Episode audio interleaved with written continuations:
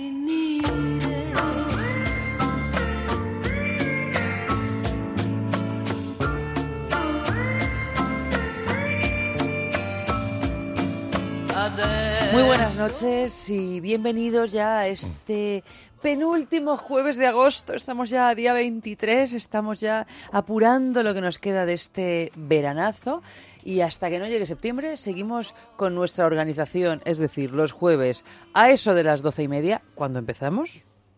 Nos llega Andrés Arconada. Buenas noches. Pues buenas noches, querida. Eh, Buenas noches, Andrés. Es verdad que, mm, que es la película eh, que vamos a escoger hoy, y vamos, que es Regreso a Montauk. Es una peli muy reciente, quizá de las más recientes que hemos hablado en este verano. Sí, yo creo que la En- más, en- porque esta es de 2017, fíjate. Sí, que nos hemos ido hacia atrás y hacia adelante, ¿no? Sí. Yo creo que eso está bien. El verano, eh, todos los años, llevamos ya unos cuantos veranos haciendo tú y yo eh, esta sección eh, en verano, eh, nunca mejor dicho. Y la verdad que nos permite el lujo de, de jugar. Claro, de no eh, estar tan pegados a la actualidad, a ¿no? lo Porque en mejor verano pegados los a la actualidad. pues, es otra cosa. Sí, y por eso también en la parte final hemos, hemos decidido hablar de musicales, de musicales del teatro. Pero hay que cambiar un poco ciertas cosas en verano, ¿no? Porque es verdad que en verano las cosas cambian y No, uno tiene una relación diferente más, con las ¿no? rutinas y tiene una relación diferente con el tiempo que pasa en casa, con el trabajo, porque en muchas ocasiones hay gente que tiene jornadas intensivas. O sea que en verano las cosas pues cambian. A veces cambian y se mantienen luego ya en invierno y a veces cambian y no se mantienen. Es verdad. esto Y yo creo que esta película es una película de verano, aunque curiosamente no. de ocurre- verano, tú fíjate. No, no ocurre en verano. Pero eh, normalmente ya la no solo es que no ocurre en verano, es que la frialdad de los Sí, de personajes, de verdad. Sí, sí, parece muy sueca. Yo no, que la película no es sueca, pero claro, como está interpretada por un sueco. Pero el- eh, yo te- tengo la duda. Bueno, estamos hablando, como decía Andrés, de Regreso a Montauk, una película dirigida por Volker Scholondorf. Es, es el del tambor de hojalata. ¿No te acuerdas de Ah, este director? El- Pues no me acordaba del nombre, sí, la verdad. sí, un director mítico. Es un- Schlondorf hecho muchísimas Schlondorf. pelis, pero su película más conocida Es es, el tambor de hojalata. hojalata. Bueno, pues la verdad es que yo no me había quedado con el nombre de este caballero. Sí me había quedado con la cara, tampoco mm, recuerdo así normalmente el nombre de este actor, pero todos lo reconocemos, a Stellan Skarsgård, entre otras cosas porque es muy asiduo a las pelis de, del director danés, este Sí, de las von Trier. Las von Trier, En- que no me en- salía, en lo hemos visto en Infomaniac, de- de- como uno de los Pero es un actor que trabaja mucho en, en el cine americano, que ha hecho más de un malo, porque le suelen dar los malos. o No me los- extraña O los, buenos, los malos. o los buenos hombres, ¿no? Nunca se Pero sabe es que muy tiene bien. cara así, eh, tiene cara de mafioso Sí. ruso. Es verdad. Pero bueno, de trabaja... lo que entendemos por el cine que es un mafioso ruso que vete tú a saber lo que será luego Lo que será luego. Lo que sí es verdad es que estos actores eh, eh, suecos... eh, o- ¿Él es sueco o es danés? es- yo creo que es sueco. Es sueco. Ah, yo como lo veía en las pelis de las von Trier, Ya. me imaginaba... Sí, bueno, es del norte. Sí, del- pero ya sabes que luego ellos todos los acentos e idiomas se los hacen. Pero luego tienen la facultad que como desde niños, sabes que les enseñan el inglés, no tienen acentos. Pueden hacer de británicos, de eh, americanos. o sea, Esa raza superior. eh, sí, pero les pasa a todos los suecos, daneses, etcétera, ¿no? Y, y les abre caminos, ¿no? Skarga es uno de los eh, mejores actores que vienen de allí. O sea, yo creo que si Berman hubiera vivido en la época de Berman, hubiera sido uno de sus actores favoritos, como más von Sydow, otro actor que trabajó eh, en el cine sueco, pero que fundamentalmente ha trabajado en el cine europeo y en el cine americano, ¿no? O, o británico. Bueno, pues este actor igual, además tiene un hijo muy conocido, que ha sido el último Tarzán, eh, Skarsgård, también muy guapo, eh, que se dio a conocer por la serie True Blood, la serie de vampiros, donde interpretaba uno de los eh, vampiros malos y que bueno está en, en un montón de, de películas americanas. Yo creo que en su país no hace absolutamente nada, de hecho está fincado en los Estados Unidos. Bueno, yo Max creo von Sydow, que ahora que lo has dicho, me ha venido a la cabeza sigue vivo. que sigue bueno, y tanto que sigue vivo, si lo hemos visto en Juego de Tronos. Sí, sigue vivo, sigue Que yo cuando veía a- al, al Three-Eyed Crowd, que es el, el papel que interpreta Max von Sydow, decía, este hombre a mí de que me suena. Y resulta que es que es von Sydow. Es von Sydow, sí, Oh, sí. De verdad, Un actor series, ¿eh?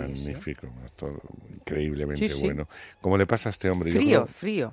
Un actor frío, me refiero de que lo ves y tiene esa frialdad un poco como Skarsgård. Sí, Eso es verdad. Eso, eso sí es verdad que va impreso un poco en su DNI, ¿no? Pero, no lo puede negar. No lo pueden negar.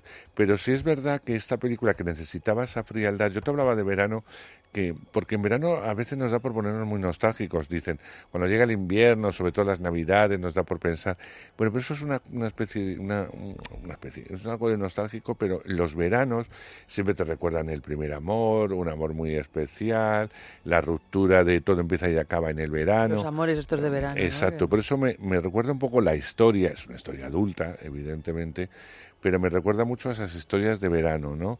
De, de un hombre que no se encuentra porque no termina encontrándose, ahora vas a contar el Ahora lo argumento, contamos, sí. pero que, que fundamentalmente es una historia muy nostálgica, muy melancólica, Exactamente. donde el paisaje Sobre además es está muy unido y está dirigida por, un- aunque es una película menor, pues una Por película otro pequeña, por un hombre como Slondorf, que es un grandísimo director. Bueno, ¿de qué va la película? Pues va del escritor Max Thorne que llega a Nueva York para promocionar su última novela. De hecho, la película empieza con Max, con el escritor Max Thorne leyendo, que no sabemos muy bien si nos está dando una charla, si está dialogando con alguien. Luego descubrimos que está leyendo parte de su novela. Allí en Nueva York lo espera su joven esposa, Clara, que lleva ya allí varios meses para contribuir a la publicación del libro de su marido en Estados Unidos. En esta novela Max cuenta el fracaso de una pasión en esta ciudad hace 17 años. Casi de manera azarosa vuelve a ver a Rebeca, que es la mujer en cuestión para la que básicamente escribió la novela, originaria de Alemania, de Alemania del Este, como el propio escritor, que se convirtió con el paso del tiempo en una brillante abogada y que vive desde hace 20 años en Nueva York. Y juntos, gracias a esas causas y azares que los unen, deciden pasar un fin de semana en Montauk, donde ya en su momento, bueno, pues estuvieron, ¿no? Por ahí. Y nada, mm, yo una de las cosas que me planteaba cuando veía la película es que, claro, cuando él vuelve a leer otro de los capítulos, mm, es una, es una novela que deja a su mujer actual mm, en prácticamente una suplente, ¿no? Porque lo que quería, y esto tam- no es ningún spoiler porque empieza desde el principio, y si te lees el, eh, lo que te pone el DVD de la película, te lo desvela rápidamente, eh, quien, con quien él quiere estar es con esta, con esta Rebeca, ¿no? Con ese amor que tuvo hace 17 años que no sabemos qué pasó, pero el caso es que se separaron y esta señora actual, su esposa de hoy en día, pues es... No sabemos muy bien quién, aparte de una mujer que trabaja para que su novela llegue más lejos. Pero yo, al ver Es la reacción, fundamentalmente una mujer más joven que él, mucho más joven que él, que, que se te da muchas claves del personaje también. de Hmm. él. Y que al sorprenderse de esa manera, cuando escucha el libro de labios de su marido, yo pensaba, pero esta mujer que está dedicada a la difusión de la novela, a la promoción de la novela en Nueva York, no se había leído la novela. Porque si te la lees, te das cuenta de lo que de lo que él pretendía, ¿no? Mm. Pero fíjate que a mí es una película que me hace reflexionar mucho, ¿no? Eh, yo creo que a veces no es bueno volver la vista atrás. Eh, no. Eso es verdad, hay veces que no es bueno, No es sin bueno. lugar a dudas. Entonces, cuando tú vives una historia, y y eso, de verdad, ¿eh? que cuando vi la película, dijo, digo, te mereces todo esto y más, ¿no? Está claro eh, que tú vives una historia en un momento dado, eh, en un momento concreto tienes una edad, unas experiencias, etcétera, te encuentras en tu camino una persona con la que, bueno, pues unes eh, tu destino y vives ese día a día de una forma muy especial. Cuando eso se rompe, no vamos a decir por qué ni nada para que la gente lo vea o, o también saque sus propias conclusiones, cuando tú quieres retomar algo que no has sabido culminar, eh, que de alguna forma es lo que cuenta la peli, eh, estás, abogado al, estás abocado al fracaso, porque no sabes cómo continuar esa historia, porque no supiste eh, eh, permanecer en ella, no supiste controlarla. Entonces, ¿por qué volver a lo que ya es imposible? En la que eh, recuerdas, los recuerdos, yo no sé si a ti te pasa, pero yo siempre magnifico el recuerdo. Es Bueno, decir, yo creo que es una característica esencial del recuerdo. yo ¿no? siempre lo magnifica. magnifico. Para más, para mejor y para peor. Es decir, Claro, claro, se si toda su recuerdo y algo, toda su emoción. algo que me pasó muy hermoso y tal, yo creo que lo recuerdo de una forma exagerada. Es decir, digo, pero de verdad fue así, tan, tan, tal. Cuando recuerdo algo trágico, algo malo, o una ruptura, o etcétera, la recuerdo también como una tragedia, los Shakespeare, es decir, como muy dura, ¿no? Todo ha sido tremendo, ¿no? Y además te planteas, ¿y cómo he podido yo sobrevivir a todo esto y tal? Entonces, volver. Una cosa es escribir como, como eh, el personaje de la historia. Escribe sobre un recuerdo, sobre lo que supuso, sobre ese amor, etcétera, etcétera. Pero recomponer esa historia de nuevo, ¿para qué? ¿Qué necesidad hay?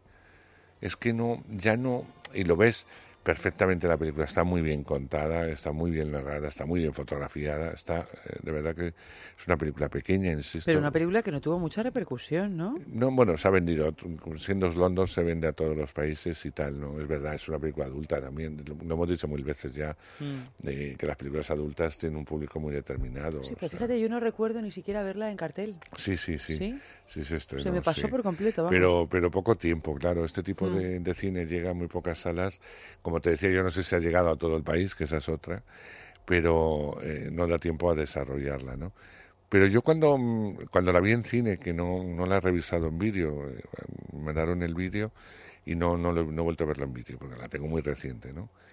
Y es verdad que a mí es una película que me, me senté a no dura mucho, dura como unos 100 minutos, Sí, creo recordar. nada, 90 o minutos, algo así. 90 y pico, sí. Yo- y además no necesita más, es lo que, No. lo que hay que No. contar. Porque London tiene a contar historias muy largas, pero en No, este pues caso que gracias a Dios en esta sabe que se esta, esta historia tiene un principio y un, y un final.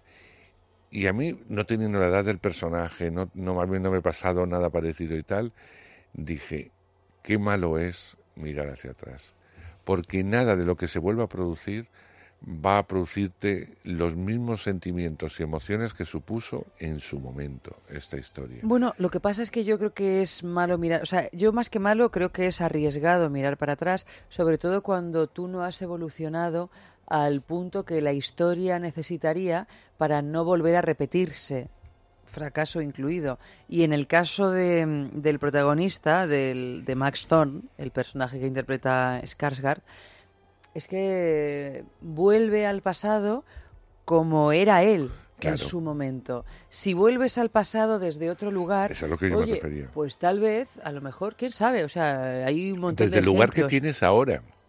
Claro. Es decir, tú has hecho tu vida, eh, se supone que después de ese amor has tenido otros, porque esta chica es muy joven y llevas poco tiempo casada con él. Eh, ahora estás con una mujer más joven, pregúntate por qué estás con una mujer más joven, eh, porque estás, porque no ha crecido, no ha crecido. Entonces, eh, tienes ya otras vivencias, tienes otra forma de ser, tienes otra forma de ver la vida. En la vida te han pasado muchas cosas. En 17 años parece que no, pero pasan muchas Uy, cosas. pues parece que no, pues pero pasan pasan muchas 17 cosas. Y Yo no tenía, puedes, vamos, no puedes retomar 23. la historia en el momento que se acaba esa historia y reiniciar desde ese momento, que es lo que yo te estaba decir antes, que tú lo has explicado mejor, volver a retomar el qué.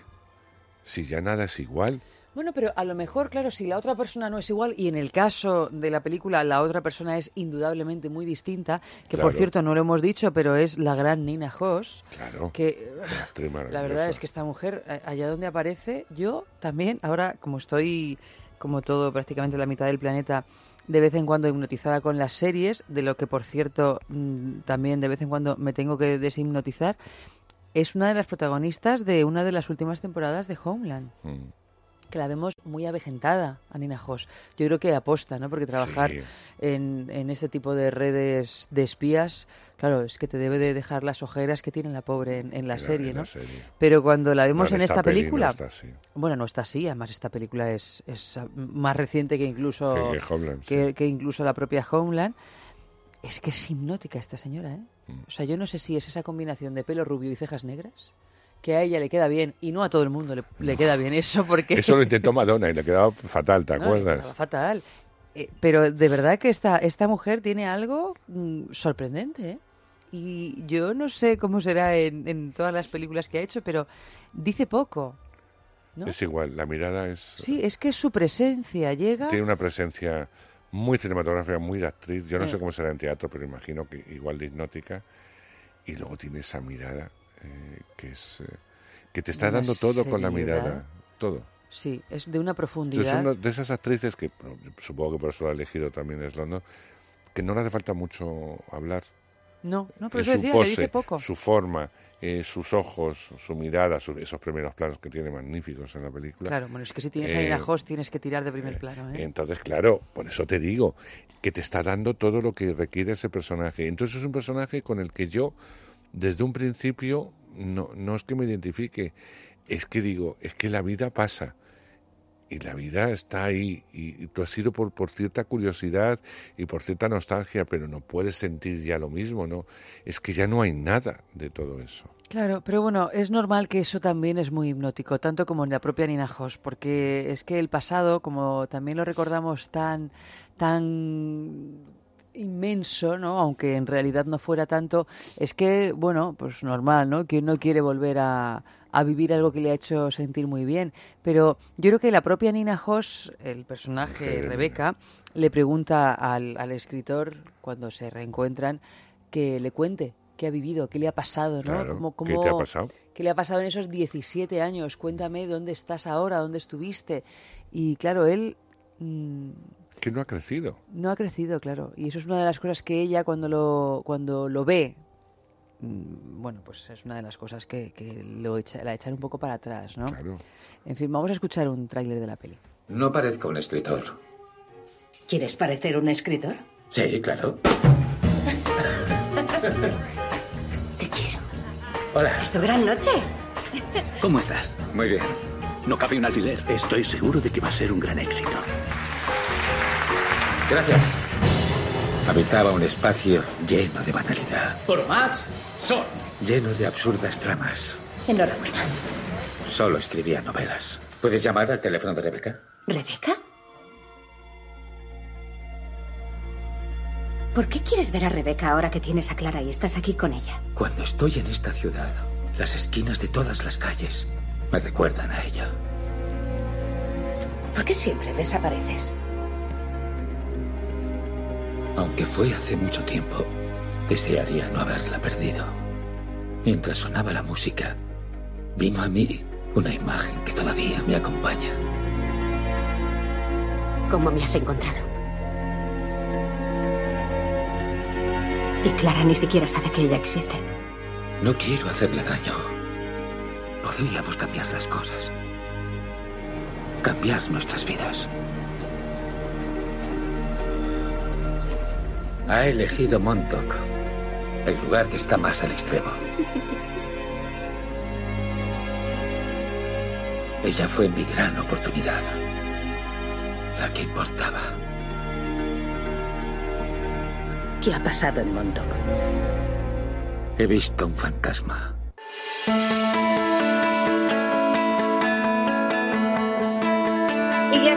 Aquí para hablaros de nuestro concurso Bailelo, una marca de juguetería erótica sueca que, bueno, pues está dando muchas alegrías desde hace varios años a, muchísimas personas y espero que a vosotros también, porque lo que os proponemos es un concurso eh, en el que tendréis que rellenar esta frase, Lelo y las noches de verano, Lelo y las noches de verano, bueno, pues terminad esta frase a través de nuestras redes, el Twitter, arroba radio, el Facebook es sexo, y os leo algunos de los mensajes que han llegado, por ejemplo, el de Raquel Gómez en Twitter, que escribe Lelo y las noches de verano, si te tuviera conmigo, te bailo hasta un tango.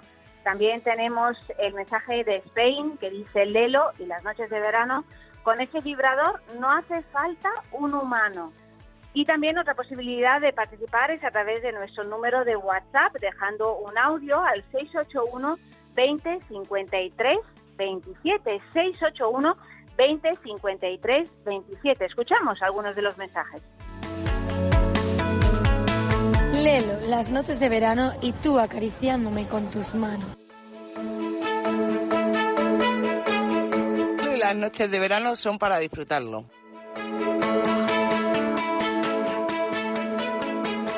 Pues os recuerdo que el premio de esta semana es el pack GG2, más un, además de un hidratante íntimo. El GG2 es un juguete de ultimísima generación, uno de, de los nuevos juguetes de Lelo que podréis ver tanto en su página web www.lelo.com como en nuestras redes sociales. El miércoles que viene sabremos quién se lleva este regalazo Bailelo, así es que seguid participando tal y como lo hacéis con esa frase Lelo y las noches de verano.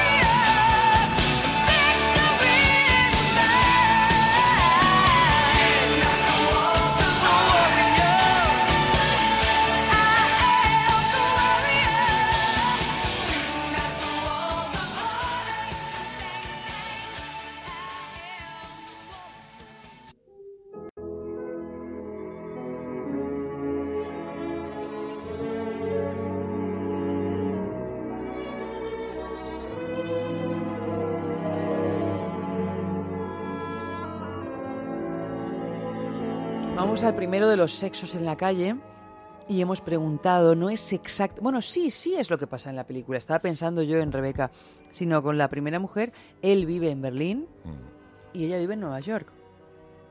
Y aparentemente esa es la vida que quieren llevar, ¿no? Que está muy bien, ¿no? Si uno lo decide.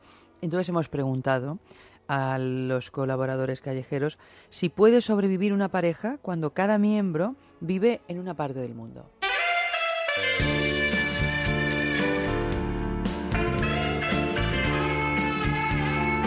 Pues por supuesto, si es una pareja madura y que se quiere de verdad, que es amor verdadero, sí. Ahora también tengo mis matices. Creo que puede sobrevivir si hay una fecha. Hay una fecha de te vas un año dos años a un proyecto que tengas y tenemos que estar separados, pero en dos años uno de los dos o cede o nos juntamos. Porque la di- distancia infinita no, no sobrevive, vamos, nadie. Por poder sí, depende de los caracteres de cada, cada una de las partes de la pareja, pero sí que yo creo que hay gente a la que les puede funcionar, al menos durante una temporada medianamente larga o corta, según se vea. Pero, pero es difícil, es difícil. Es difícil. Yo en mi caso, por ejemplo, no creo que, que funcionase.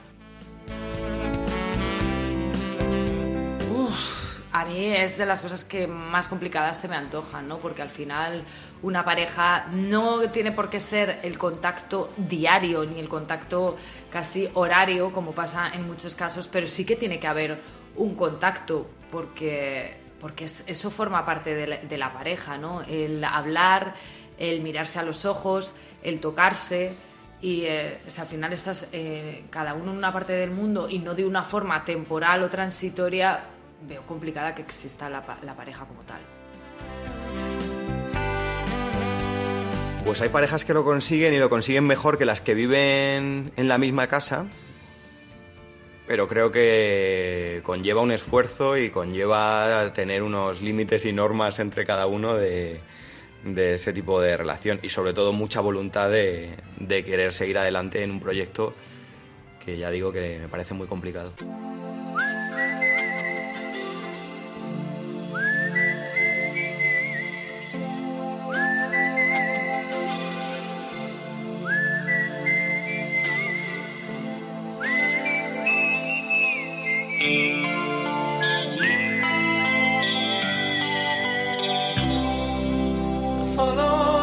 The Moskwa down to Gonky Park, listening to the wind of change.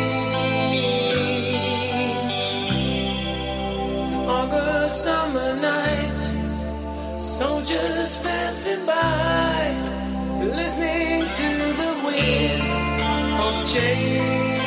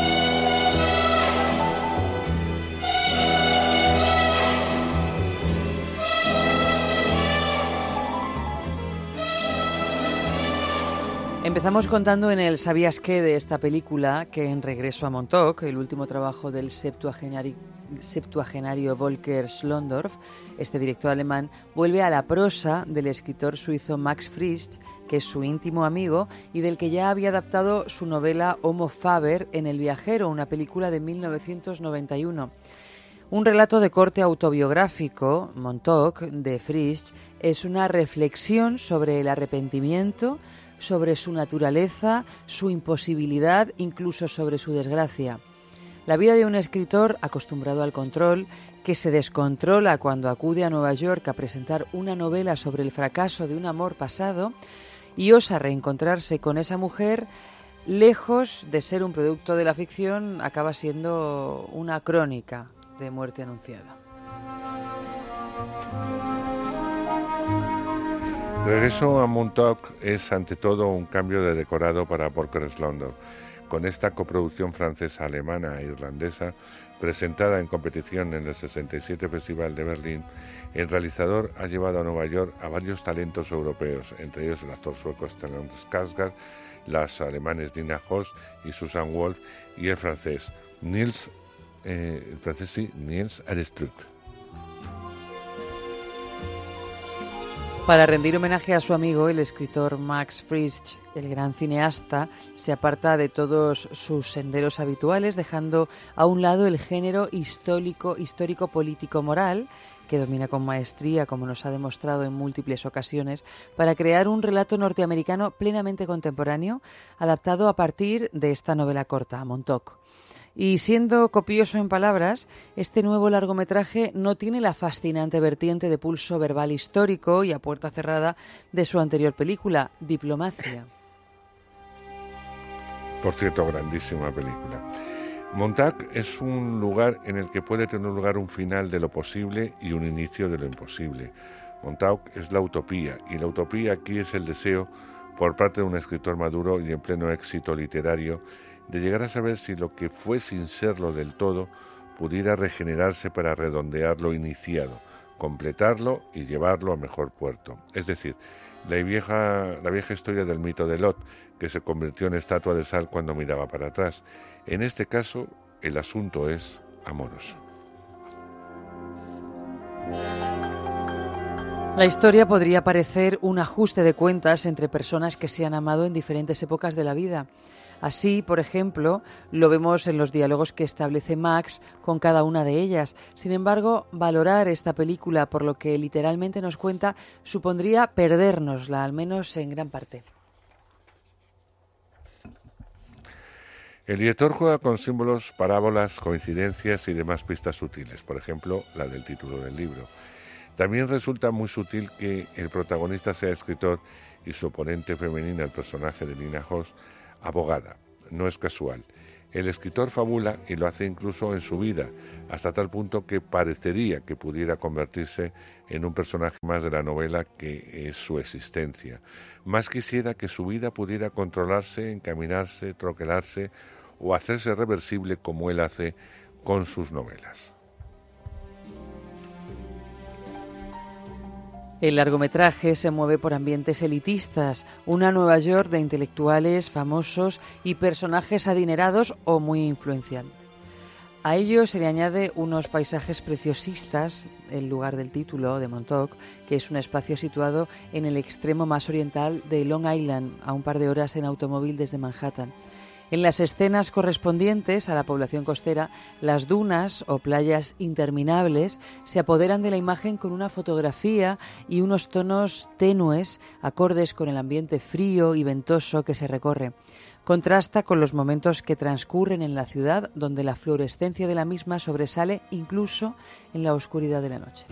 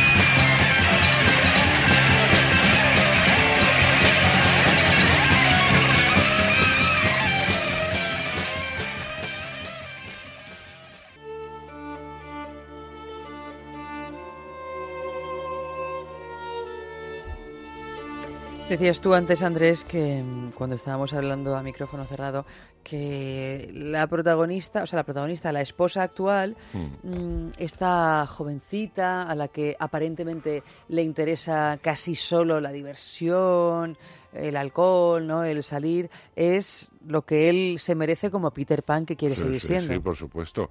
Eh, la chica es una chica de ese momento, de ese lugar. Él la atrajo, eh, pues como la atrajo en un principio también la persona que se enamoró hace 17 años, su, eh, su estilo, su juventud. Como patriarca. Exacto, su sexualidad, todo esto, todo eso a, a los hombres maduros los atrae, atrae muchísimo, porque al principio es como muy divertido. Y si ella eh, ve a papá de alguna forma o tiene fijación con personas mayores, pues va muy bien al principio. Claro, luego estas vidas se separan, un intelectual con una muchacha que lo que pretende es vivir su día a día y, y de una forma muy loca, porque está en edad, por otro lado, tampoco tiene mucho que pensar. Se supone que este señor Bueno, está... está en edad, pero yo creo que ya tiene unos 40 Ya, años, ya, ¿eh? sí. O sea, que está en edad, por supuesto, pero que no es ninguna pero niña. Te quiero decir que él eh, es un señor acomodado, se Que supone... él andará por los 60 y ella 20 años sí, menos, pero que más él o es menos. un escritor más o menos de éxito, mm, Eva, que tiene su vida solucionada, que tiene su dinerito, y ella es la señora de, y, Sí. y ya está. Bueno, de Y hecho, está más. en Nueva York trabajando para la promoción de la novela de su marido. Claro, por eso te quiero decir que a lo mejor pues está en marketing o ha estudiado publicidad o lo que sea. Bueno, vive una vida eh, más cercana al cóctel, a la copa y a la relación social, que lo que les gusta a muchos escritores un poco más oscuros, más metidos en su mundo, que sabe que cuando escribe novela tiene que hacer promoción, etcétera, y que esto ha sido para él como una liberación de sacar de su interior todo, todo un problema que no pudo superar como fue un amor inmenso que no supo, no supo por dónde, dónde guiar. Y entonces para él es un, es un placer innato y casi masoquista el encontrarse con esa persona a la que hace referencia para intentar para intentar volver a renovar o a retomar o a comparar con lo que tiene ahora mismo. Y a mí es que me parece destructor totalmente destructor. Y que curiosamente y como decíamos en esa vías que, que está basada en hechos más o menos autobiográficos del De autor en el que está basado Del autor de la novela, de Montauk, de del la autor de Montauk. de Montauk, y que es amigo de, de Borno y que y por eso le gustó a este hombre llevarlo al cine eh, pues evidentemente por eso la veo muy real es decir es una terapia que encima no solamente eh, no te sirve porque te sirve a lo mejor a la hora de escribirla pero luego claro ya el encuentro el ver que no has crecido que no no vas a conseguir nada y que esa mujer todavía la estás mitificando más porque no solamente ha crecido como persona sino que además vale cien veces más que tú y que es imposible. Es que esa historia no se puede volver a producir, por más que tú te enteres, porque no, no tienes nada que ofrecerle, absolutamente nada. Ni siquiera has vivido tu vida. ¿Qué has hecho durante estos 17 años, aparte de estar con una señora que no te da nada? ¿Qué has hecho? Escribir, sí, que lo haces muy bien, pero no has vivido. De hecho, estás contando una historia pasada. Mm, Claro, bueno, todo lo contrario a lo Vamos, que le- ha ¿eh? pasado a ella, ¿no? A, a Rebeca.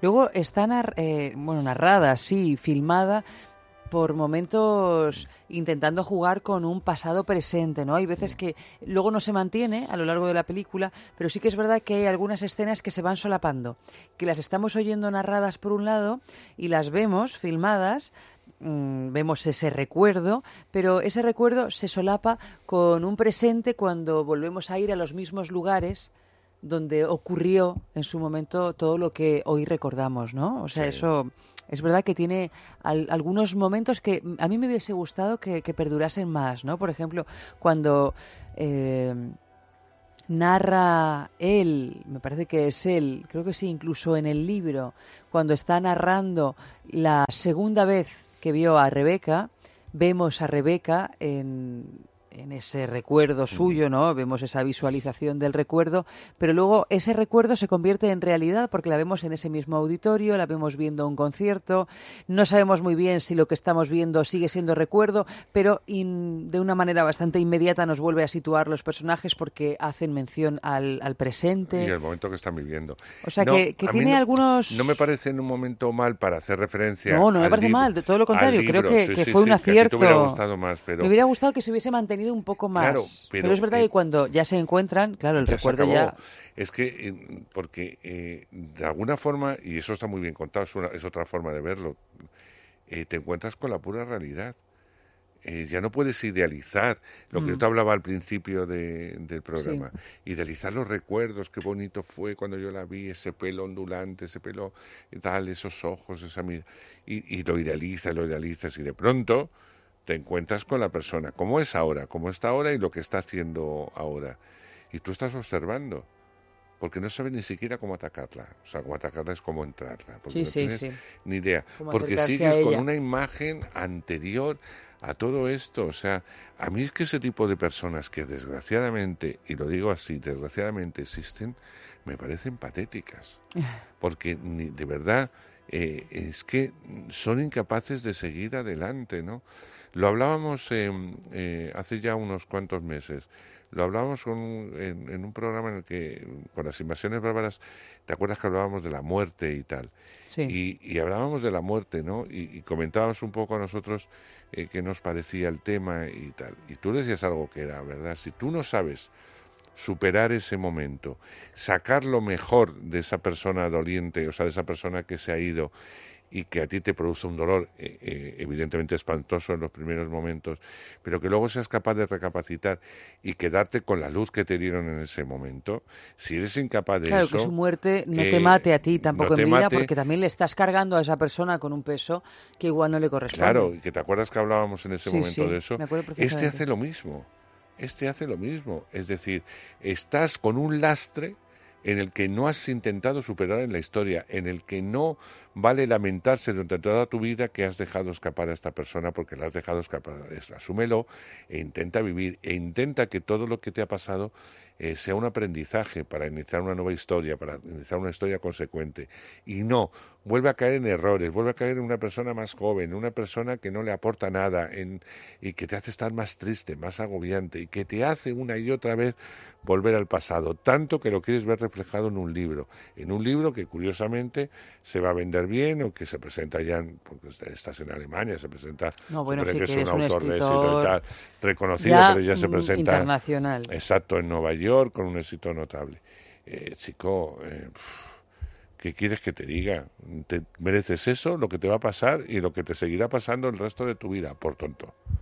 Sí, sí, la, no, Pero la no- verdad no es porque que... hayas dejado escapar una historia. La vida a veces se te presenta así, las historias se te van y te puedes dar contra una pared. Pero no te puedes pasar toda tu vida dándote con la pared. Y luego, si te vuelves a encontrar por X motivos con esa persona a la que te encantaría volver a estar, no aportar nada. Y además tampoco quieres que, que la otra persona te cuente su vida y te diga, en estos 17 años me ha pasado todo esto. Porque tampoco lo quieres. Porque Bueno, tú quieres quieres volver a ese momento Al momento de hace 17 años. Es que es todo muy ridículo. Pero no ridículo como lo cuenta la película ni el tema, sino que eres un No, ridículo. que es ridículo cuando realmente pasa. Claro, Sí. porque no has evolucionado, porque estás muerto en vida. Mm. Bueno, lo que pasa es que, claro, él tiene ese, e- ese, esa profesión que es escritor que también te puedes, o sea, hay un montón de maneras de relacionarte con la escritura. Una de ellas El es revisando todo aquello que fue y eh, de alguna también manera invocando esa emoción para luego traspasarla a las palabras. O sea, y claro, es que eh, un, un escritor pues vive las cosas o al menos gran parte de las cosas o cosas importantes mm, de una manera tal vez un poco más mental. Sí. De otra En- en manera, ocasiones. Mira, es una broma, pero yo le pondría la canción de Julio Iglesias, esa de Me olvidé de vivir. Pues eso, me olvidé de vivir, pues esto. Yo te la pondría una y mil veces, tonto. Sí, sí, hay que ponerle bueno, un si poquito. no habría película, no habría historia. O sea, No, bueno, eso está claro. Bueno, y sobre todo que es algo que no solo hace este personaje, o sea, es No, algo no, muy habitual. En fin. Amalio, un sexo en la calle, antes de irnos a los musicales ya. Nos preguntamos por qué los sex despiertan tantos celos en nuestra pareja actual. Porque claro, a la pobre esposa, que también le cae una buena, cuando llega finalmente su marido después de tantos meses de ausencia, eh, se le presenta el fantasma de una ex y ay, ay, ay, que se le ponen los pelos de punta.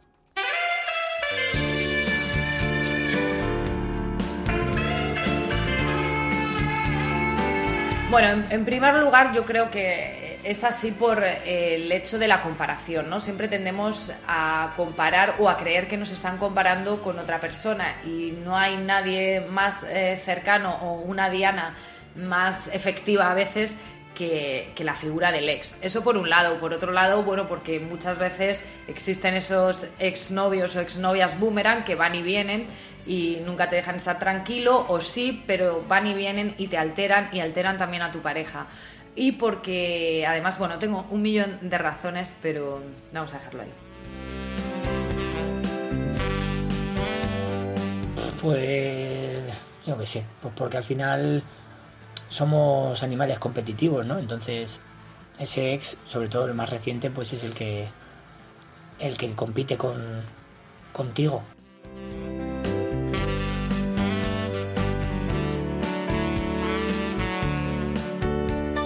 Pues yo creo que por inseguridades propias de nuestra pareja o por seguridades que le hayamos creado nosotros.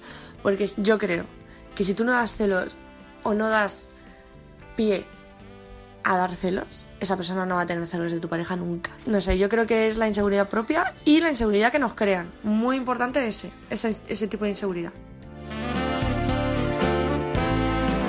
Siempre toda la, toda la gente que ha pasado por, por la vida de la persona a la, a la, que queremos y que nos quiere, siempre tienen esa imagen de, vale, antes que yo est estuvieron todas estas personas y todas estas personas fueron merecedoras de, del amor, del cariño y de, y de toda la sexualidad de mi pareja.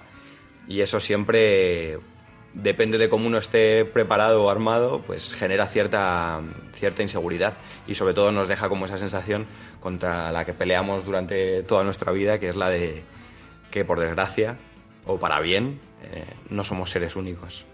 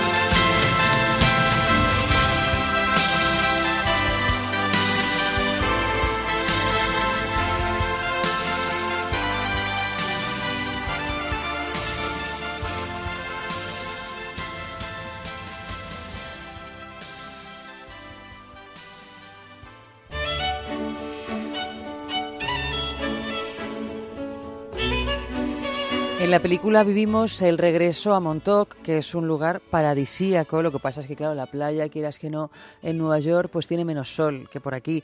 Y si queréis ir a algún lugar paradisíaco al nivel incluso más de este Montauk de la película, pues os invitamos al balneario de la Ermida. ¿Cómo? Pues de un montón de maneras. Podéis ir por vuestro propio pie, y para ello podéis consultar su página web www.balneariolahermida.com, pero también podéis participar en este concurso del tema del día completar el tema que os proponemos y una vez al mes alguien de vosotros se llevará un fin de semana para dos personas en régimen de alojamiento y desayuno en ese maravilloso balneario de la Ermida, cerquita de la playa, al ladito de la montaña, con una temperatura estupenda para los que no os gusta el calor que ahora mismo aquí el, a 23 de agosto pues hace cierto calor en, en, el centro de la península, pero mucho menos en el norte, que estamos ahí en, pegaditos a los picos de Europa, este balneario de la Ermida.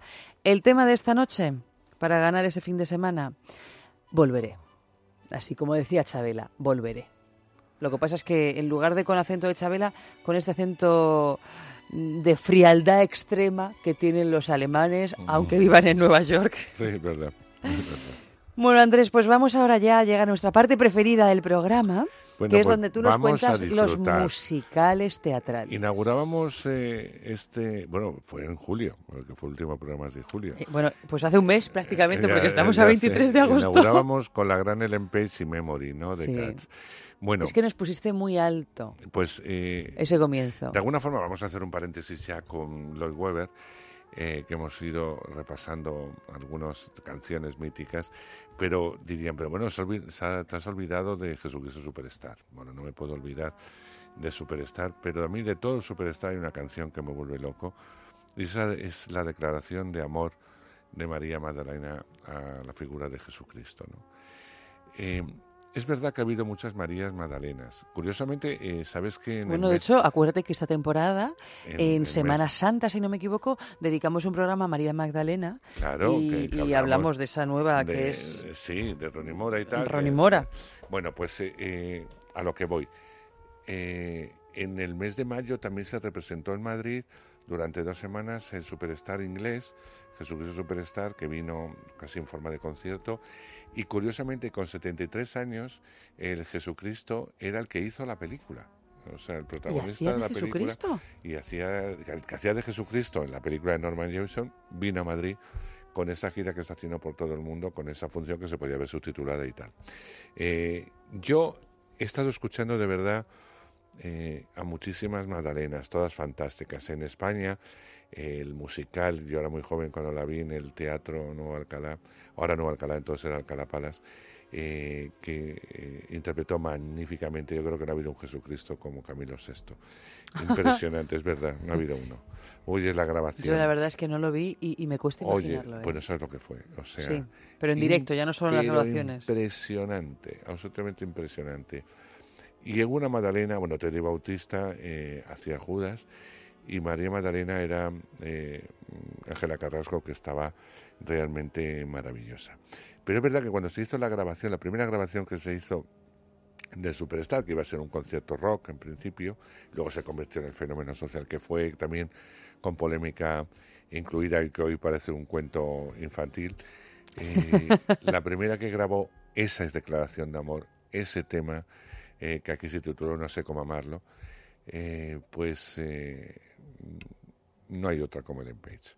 Y si no escuchar en la tesitura de voz de esta mujer cómo suena esta canción inmensa, otro de los temas estrellas de los muchos, porque Getsemaní, por ejemplo, eh, era un tema estándar para los grandes cantantes, etcétera. Eh, pero hay muchas canciones en el Superstar, pero esta la han cantado grandísimas cantantes en todo el mundo y en todos los idiomas. Así que me quedo con Ellen Page. A ver. Música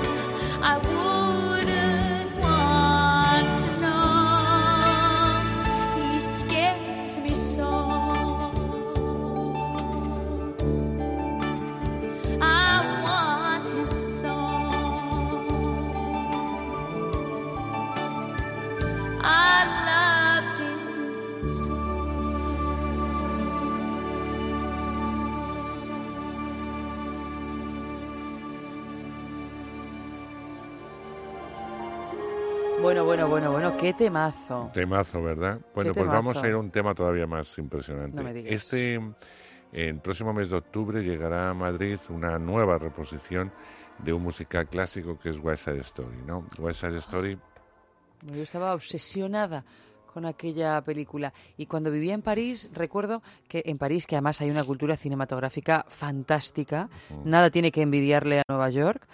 Y hay un montón de cines pequeñitos y un cine que además estaba no precisamente cerca de donde yo vivía en París, puso West Side Story y la, la mantuvo mm, varios meses.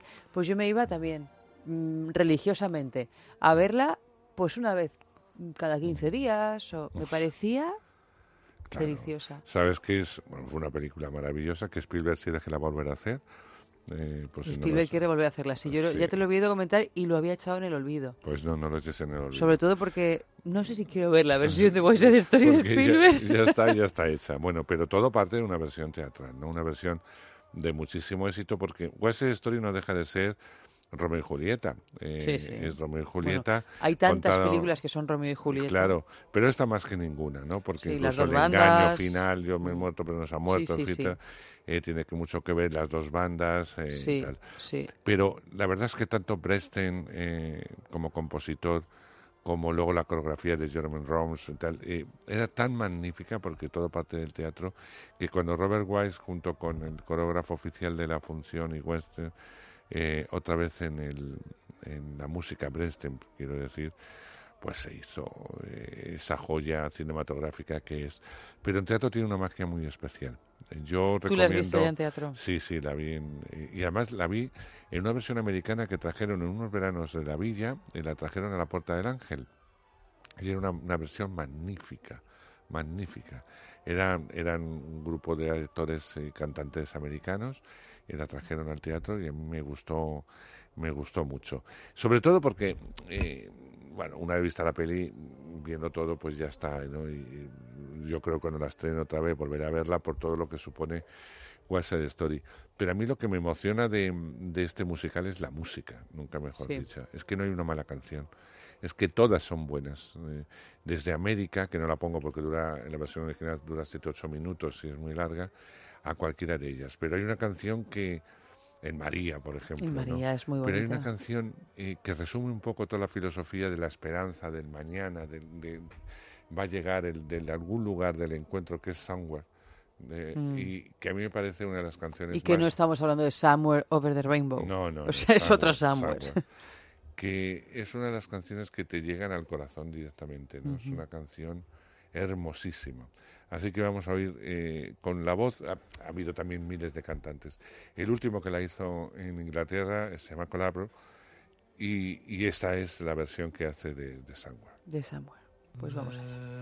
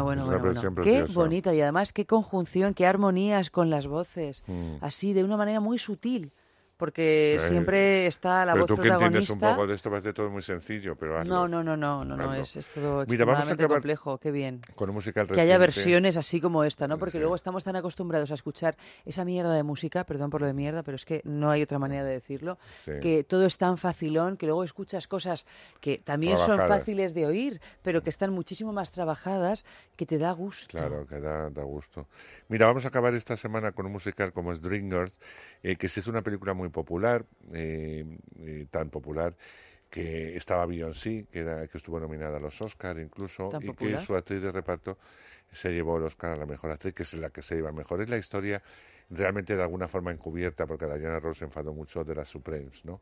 De cómo llegaron esos 60 a a adquirir eh, eh, la presencia que tuvieron como grupo y todo lo que se dejaron en el camino. Es una película, eh, es una función de teatro que ahora mismo está en Inglaterra, está funcionando estupendamente bien. Eh, me parece un espectáculo bárbaro y muy dinámico, ¿sabes? Es como muy rápido todo, música negra fundamentalmente, mucha música de los 60, que yo recomiendo que la veáis porque incluso la podéis comprar todavía en la versión cinematográfica, que es estupenda, absolutamente estupenda, por ver a Jennifer Hudson, eh, que está magnífica haciendo uno de los personajes, ya merecería la pena la peli. Pero la función de teatro, si tenéis oportunidad de ir a, a Londres en estos días y tal, y sigue ahí, que yo creo que sí, eh, lo vais a pasar estupendamente. Es un musical muy rítmico, a los que os gusta ese tipo de música lo vais a, a disfrutar. Así que si te parece, nos vamos con una de las canciones de Dreamgirls, interpretada por Jennifer Holiday. Y yo te digo solo hasta la semana que viene, pero aquí todavía queda mucho que cortar, ¿eh? Pues hasta la semana que viene, Andrés. Claro que sí. Nos vamos ahora, después de esta canción del musical de las Supremes, con Oscar Ferrani, con todo su arsenal de juguetes sexuales. Y luego, pues como todos los días de verano, con los mejores momentos de la sextulia para refrescarnos un poco, que reírnos viene muy bien para esto del calor. Buenas noches.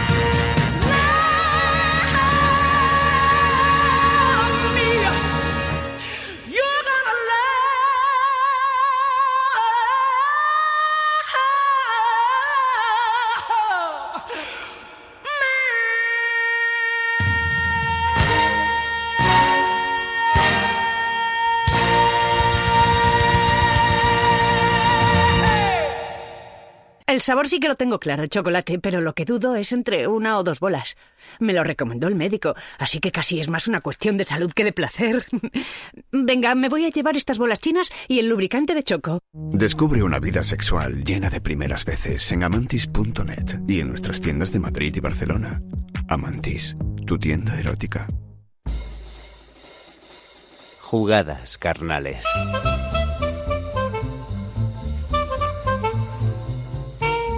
Venga, últimas jugadas carnales de la semana en ese sexo, donde si no iba a ser.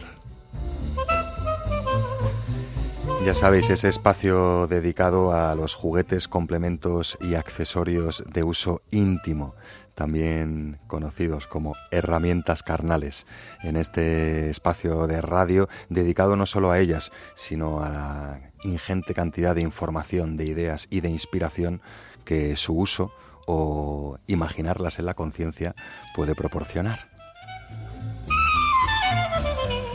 Así que os invito a relajaros, a abriros bien de oídos y pues bueno, a dejaros acariciar por las posibilidades de este asistente masturbador masculino diseñado en el imperio del sol naciente en Japón.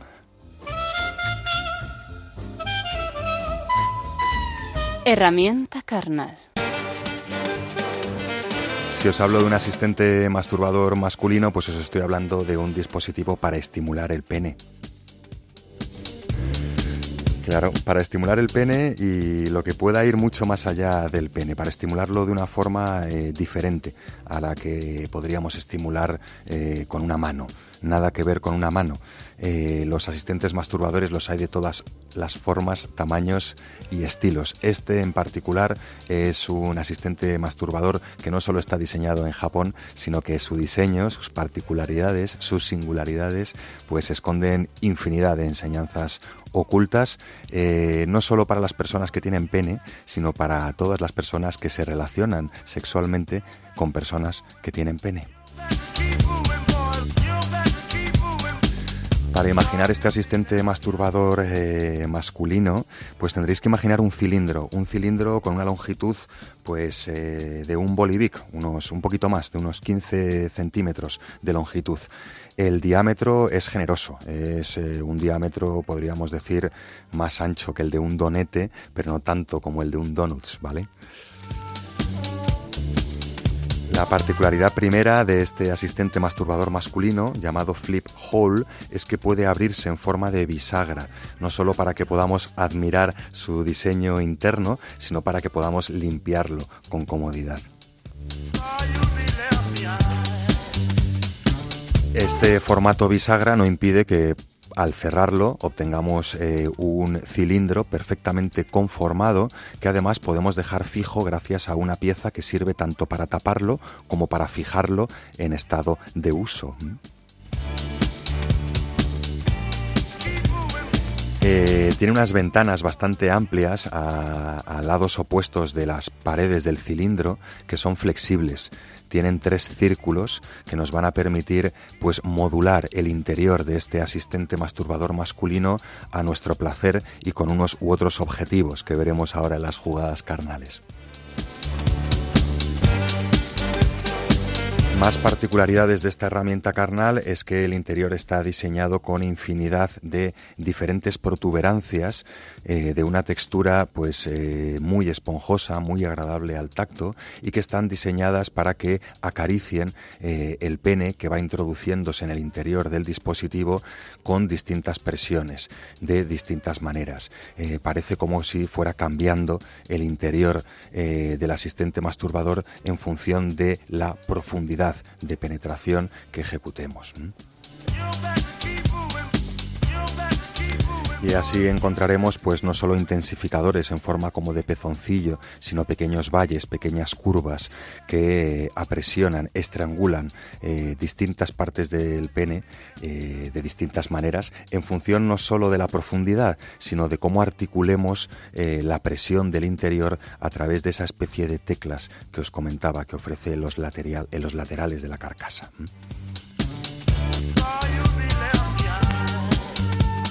Anatomía carnal. La anatomía carnal afectada por este asistente masturbador masculino diseñado en Japón y llamado Flip Hole pues es variada. Podríamos simplificar diciendo, pues bueno, es el pene, ¿no? Sí, pero el pene a veces pues ofrece complejidades, eh, pues eh, bueno, mm, sobre las que no estamos acostumbrados a recaer. No solo vosotras, chicas, sino nosotros mismos, ¿no? Muchas veces pensamos en el pene eh, como una unidad y no como una serie de áreas interconectadas que ofrecen distintos rangos de sensación, ¿no?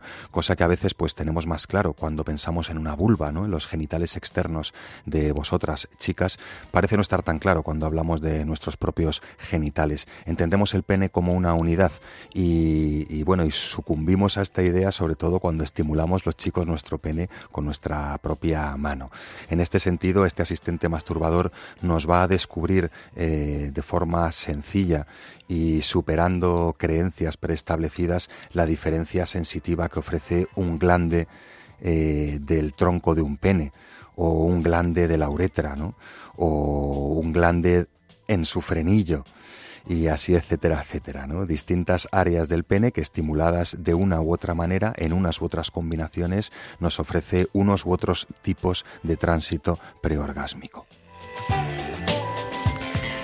Y otra anatomía afectada eh, sobre la que podemos reflexionar y por qué no con la que podemos jugar a través de este asistente masturbador masculino llamado flip hole es nuestro propio suelo pélvico. Que sí, chicos, que nosotros también tenemos suelo pélvico, también tenemos ese conjunto de músculos y tendones tan relacionados no solo con nuestra salud, sino con nuestra calidad orgásmica, si es que se puede llamar así.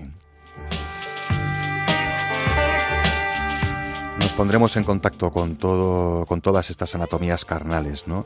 Eh, disfrutando de las características de esta herramienta de unas u otras maneras, con unas o con otras jugadas carnales. Jugada carnal. Bueno, una jugada carnal eh, interesante, encender la imaginación, sobre todo si vas a usar este asistente masturbador en soledad, ¿no?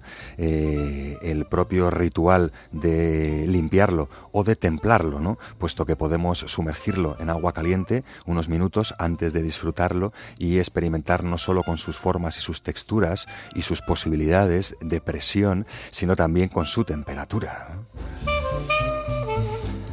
Eh, el lubricante, pues bueno, es una herramienta carnal imprescindible para disfrutar de este asistente masturbador masculino. Siempre con base de agua, siempre soluble al agua, por favor, porque el material de contacto directo de este asistente masturbador es eh, arrebatadoramente agradable, pero también pues eh, pide determinadas atenciones. Una de ellas es nunca utilizar lubricantes con base grasa o aceites de base mineral. Más. Bueno, eh, podemos disfrutar de este asistente masturbador eh, realizando maniobras sin eh, utilizar esos pulsadores de los que dispone en la parte central de cada lado del cilindro, ¿no? Una vez está armado, simplemente con distintos juegos de entrada y salida y allí descubrir las diferencias entre penetraciones parciales sostenidas, ¿no? Sostener el estímulo de penetración parcial sin, sin la obsesión por eh, profundizar del todo, ¿no? Y en esas mucho más, eh, descubrir las posibilidades que ofrece el asistente masturbador eh, con distintas angulaciones, ¿no? Seguimos sin utilizar los pulsadores. ¿Qué pasa si subo y bajo el asistente masturbador con más o menos angulación de mi pene, ¿no? ¿Qué sensaciones experimento no solo en el pene, sino en la tensión pélvica que, ofrece mi cuerpo eh, ante unos u otros estímulos? Más pues más eh, realizando distintas maniobras, podríamos llamar de compresión progresiva. ¿no? Aquí sí que podemos eh, entrar a jugar con los pulsadores, eh, dejando el pene dentro del asistente masturbador y deteniendo los estímulos de entrada y salida, podremos presionar en unas u otras zonas del estimulador para reproducir lo que podrían ser los movimientos pélvicos de una vagina, por ejemplo, ¿no? o los movimientos de los cambios de postura de, un recto, podríamos decir, ¿no? En cualquiera de los casos podremos jugar con unas u otras tensiones sin necesidad de estimular nuestro pene eh, a través de juegos de entrada y salida, simplemente con distintas presiones en distintas partes del pene y con distintas angulaciones. Más. Bueno, eh, podríamos jugar con la succión, eh, otra de las posibilidades que nuestra mano nos impide realizar. Eh, con un asistente masturbador masculino como este, pues podremos experimentar distintos juegos de succión sobre nuestro pene, presionando los tres pulsadores a la vez y soltándolos, ¿no? lograremos un efecto como ventosa que será más o menos pronunciado en función de la profundidad que hayamos alcanzado. Más. Muchísimas más jugadas carnales posibles con este asistente masturbador masculino japonés llamado Flip Hole. En cualquiera de los casos, jugadas o maniobras, no necesariamente la soledad de nuestra alcoba. Otra persona puede manipular nuestro Flip Hole. Puede ser muy interesante en, otras situaciones menos habituales. ¿no? Me viene a la cabeza las posibilidades eh, de cambiar la perspectiva, eh, estimulando el pene de tu pareja sin necesidad de experimentar un contacto directo con la mano y pudiendo reproducir maniobras que luego ese pene va a poder experimentar de forma mucho más realista en un cuerpo humano. Más. Ay, que me ahogo solo de pensar más jugadas carnales posibles con este asistente masturbador masculino. Eh, infinidad de ellas eh, o infinidad eh, de ideas a la hora de comprender que hay muchas formas de estimular un pene, más allá de subir y bajar la piel del escroto. ¿Vale? Más posibilidades eh, en las tiendas Amantis, que es donde vais a encontrar este flip hole, y en nuestros perfiles de las redes sociales, que no vais a encontrar este asistente masturbador, pero vais a poder eh, optar a la posibilidad de, de recibir en vuestra casa un completísimo lote de herramientas carnales participando en el concurso de Sexo y Amantis de todas las semanas. Es otra forma de jugar. Busca los perfiles de Es Sexo Radio en Twitter o el perfil de Es Sexo en Facebook. Eh, busca la pregunta de la semana, el concurso Amantis de la semana, y responde únicamente con un sí o con un no. Después cruza los dedos y espera la semana siguiente, que a lo mejor eh, ha resultado la persona ganadora del lote de herramientas carnales cortesía Amantis. Pensamiento carnal.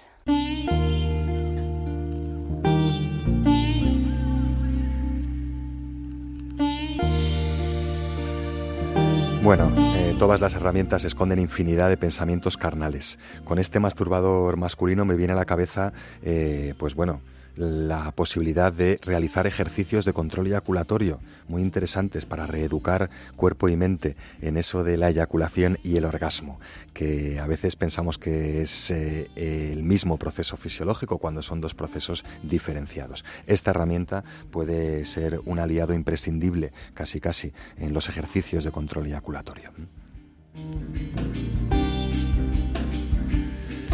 Un pensamiento carnal interesante a la hora de asistir sexualmente a personas con, diferentes eh, diversidades funcionales, ¿no?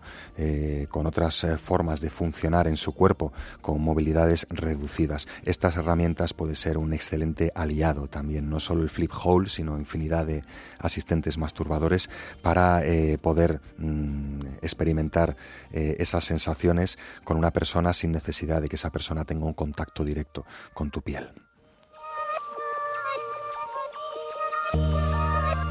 Y también será una buena manera de reflexionar los dueños de los penes sobre esa palabra, ¿no? Que hablábamos también ayer o anteayer, ese término pasivo, ¿no? Eh, ella es la parte pasiva porque recibe la penetración. En fin, eh, no hay nada pasivo en albergar con tu cuerpo eh, el pene de otra persona. Todo lo contrario, requiere de una función activa, de unas u otras tensiones pélvicas, ¿no? De una u otra tensión que experimentamos nosotros en nuestro pene o de unos u otros movimientos que con este asistente masturbador masculino, pues podemos presentar a nuestro pene para que se vaya acostumbrando a eso de que hay mucha, mucha vida más allá de, de esa práctica sexual llamada meteisaka, ¿vale? Acabamos la semana en jugadas carnales, pero volvemos la semana que viene con más jugadas carnales en Es Sexo. Hasta entonces eh, se despide la voz que os habla, la voz de Oscar Ferrani, y agradece a los dedos de Amalio Varela que haya convertido en sonido eh, todas las enseñanzas ocultas de estas jugadas carnales. La semana que viene más y puede que mejor. Hasta entonces, buenas noches y buen sexo. El sabor sí que lo tengo claro, chocolate, pero lo que dudo es entre una o dos bolas. Me lo recomendó el médico, así que casi es más una cuestión de salud que de placer. Venga, me voy a llevar estas bolas chinas y el lubricante de choco. Descubre una vida sexual llena de primeras veces en amantis.net y en nuestras tiendas de Madrid y Barcelona. Amantis, tu tienda erótica. Supermercados para solteros. La cadena de supermercados Harris en Estados Unidos se ha dado cuenta de lo mucho que vende la palabra single y ahora sus establecimientos incluyen dos secciones diferenciadas para familias y para gente soltera. La iniciativa de momento se ha puesto en marcha en uno de los locales de Nueva York. Dependiendo de la respuesta obtenida por los clientes, plantean extenderlo a otras ciudades. ¿Y cuáles son las diferencias más notables? Pues, por ejemplo, la oferta en vinos, licores y aperitivos es más amplia para los solteros. Aquí es donde están los productos gourmet y algunos servicios a granel en lugar de envasados para poder elegir la cantidad que se quiere comprar. Sandy Leckerman, gerente de Harris, afirma que la iniciativa, aunque está en periodo de prueba, está dando buenos resultados. En cuanto a la clientela, hay opiniones de todo tipo. Algunos bromean con la idea de que la sección para solteros pueda convertirse en un nuevo lugar de ligoteo. Otros, como Sam, dice que sus cereales favoritos solo los encuentra en la sección familiar. Pues bueno, pues mira, pues yo como single que ha sido muy, que es una alterada, bueno, que he vivido muchos años solo, lo de granel no es ninguna tontería. Porque comprar para uno solo es más difícil que comprar para dos o tres o cuatro. Completamente de acuerdo. Entonces lo de granel me, de granel me parece un que no está poco alimenta la pólvora, pero bueno, está muy bien. El resto me parece un poco de marketing. A mí esta es la que me Sí, parece... es un poco, no sé, esto de separar todo el rato, a mí me aburre. Claro, hombre, el tema de a granel estaba pensando que no te obliguen a comprar una determinada cantidad, porque ¿Ves muchas veces granel? vas a gran... No, pero claro, vas a granel y te dicen, no, pero es que menos de 100 gramos no puedes. Bueno, menos de 100 gramos. No se Pero- me ocurre nada que sea legal, que Claro. menos de 100 gramos eh, vayas a comprar. Bueno, que si es ilegal 100 gramos ya hay que soltar la guita. ¿Te creas tú que te lo dan gratis 100 Si es ilegal, no nos da lo- nuestro sueldo, repetimos, No y no sé da. lo que cobramos cada uno, pero Sí. te puedo asegurar Pa' que 100 no nos gramos da. no ¿eh? nos da. Pero, mm, no, pero, o sea, digo que a veces, lo de 100 gramos me refería en cositas pequeñas, pero en Mm. cositas más grandes hay veces que no, menos de un kilo no te vendo. Claro, pues te digo que lo de granel está fenomenal porque. Sí, sí, pero por eso a granel, a no granel a lo claro. mejor. Hombre, pero un kilo a granel, joder, que vaya granel es ese. ¿No? Sí, un poco bueno, pues hay exagerado. productos que yo, por ejemplo, estaba en un, en un momento dado, estuve en una cesta de estas ecológicas que solo podías comprar por kilos, no Pero podías dentro de la comprar menos. cesta estabas. Estaba- Porque es una Cesta de Navidad, menos cestón. Una, una buena cesta, va a estar ahí ya dentro. ya. Pues te pasa eso. ¿Qué me estás volviendo a llamar? Eh, me estás volviendo a Entonces, llamar. El otro día estuve en una cesta de... Se está cosificando. Me está cosificando. No, pero es que te voy a decir una cosa. En un- bueno, no lo voy a decir porque eso Porque- sería otro tema. Es que te digo, la solución tú, para ti, de, tu problema es, es irte a Harris. No, pero Se llama Harris, ¿no? Sí, pero el tema es que single. si a granel te obligan a comprar una determinada cantidad y Mm. yo cuando participaba como consumidora en esta cesta ecológica Ujú. tenías que comprar cebollas Ah, por kilos, sí. ajos por kilos, patatas por kilos, o sea, pero todo al por final kilos. un kilo de patatas son tres patatas, que tampoco... Mm, Bueno, pero a lo mejor un kilo de ajos son De muchos todas ajos. maneras, nos estamos centrando mucho en la granel y yo estoy un poquito con lo que dice Auri. Que tanto separar y tanto rollo, que qué manía, ¿no? De Solteros por diferenciar lado, todo. Con lo por otro. divertido que es ir a comprar y encontrarte a la vecina, a la viuda. Bueno, a la- veces Sí. cuando vas con prisa no es tan divertido. Pero sí, claro, a Uri le gusta ir a comprar porque es cocinera y disfruta todo lo que tenga que ver con la cocina. Sí, a mí me parece el mercado, un mercado de barrio, a mí me parece un Sí, lugar maravilloso. Pero no un súper, el súper es otra cosa. Aunque también hay cosas bonitas. Yo siempre que voy al súper, una señora me acaba pidiendo que le coja algo de arriba. Claro, pues Porque imagínate. las pobres no llegan. Entonces, si estuviéramos separados, ¿qué iban a hacer las señoras? Sí, Claro. sí. Pues nada, entonces lo Ya que van a hacer. Harris es hacer un, un supermercado para la tercera edad. Yo no lo veo, ¿eh? esto del Yo no lo Harris veo. lo veo un poco Bueno, es marketing. raro. Estamos hablando de él, si es la noticia, si no es la falsa, estamos Es que hablando puede de él. ser, ¿eh? Sí, puede ser, pero estamos hablando de él. Insisto que lo de granel me sentí muy identificado durante muchos años de mi vida. Acné que tuviste de pequeño. Joder. Eh, y porque es verdad, porque digo, es que compras cualquier cosa envasada y es que o te lo comes tres días seguidos o se te pasa, se te pone malo, se te... Entonces, bueno, Pero aquí el único single que en esta mesa, ¿quién es? porque quieres, pirata. Estáis hablando aquí como si... Mira, Pero ¿cómo, cómo voy a hacer yo un tío con ellos dos? Si están siempre discutiendo como zipizape. Pero si esto no es Total. discutir. Esto es imposible. Bueno, Esto es- cuando, esto es amor curra- fraternal. cuando ya currábamos juntos, lo que pasa es que no se oía porque él no se ponía al micro, pero vamos, las teníamos redondas. Dice, no se oía porque él no se... Ah, porque no se, te, Claro, no se ponía él micro. no se ponía al micro, pero vamos. Pero, ¿vosotros habéis ligado alguna vez en un supermercado? Yo quitaría el supermercado. O sea, ligar, ¿En un en- ¿Yendo a comprar? No. mm, no. Aparte de miraditas, Claro, pues eso es ligoteo. Bueno, pero No, no, pero, va el más. ligoteo que no va más, que aburrimiento, Claro. ¿no? Hay, un- hay una miradita ahí. Bueno, Sí, pero es que si no va más, qué frustración. Hay un monólogo de, de Goyo Jiménez, creo que es muy gracioso, que dice que aquí en España no se liga, o en Europa, porque tenemos bolsas con asas. Entonces no se nos caen las cosas de la bolsa de papel, y nos las recoge el chico, Ah. la chica tesis, guapísima, que te recoge las cuatro naranjas que has comprado a granel y tal. que las tiras ya y claro, aposta. la ves para- a guaperas y se las tiras, ¿no? Al suelo y tal. Aquí eso no puede pasarnos. Entonces no. Sí, sí, me no parece más de peli que otra cosa. A mí, vamos, no, yo es que a mí me estresa lo de comprar. eh, a veces, Sí. sobre todo lo- en los mercados menos, pero en, ¿Qué no- en qué- qué no- pasillo, pasillo, pasillo, luz, no luz, te luz, estresa, recto, recto, recto, Eso pum, me- pam, a pum. mí también me no se olviden, no sé qué tal, le recordamos a nuestros señores, que me pone aquello de, venga, vamos rápido por lo que vamos y vámonos de aquí porque me está haciendo sarpullido. Pero tú tienes cara de ir poco a esos centros. Lo llevo fatal, lo llevo fatal. Yo soy más de mercado o de menú. Claro. Más de menú.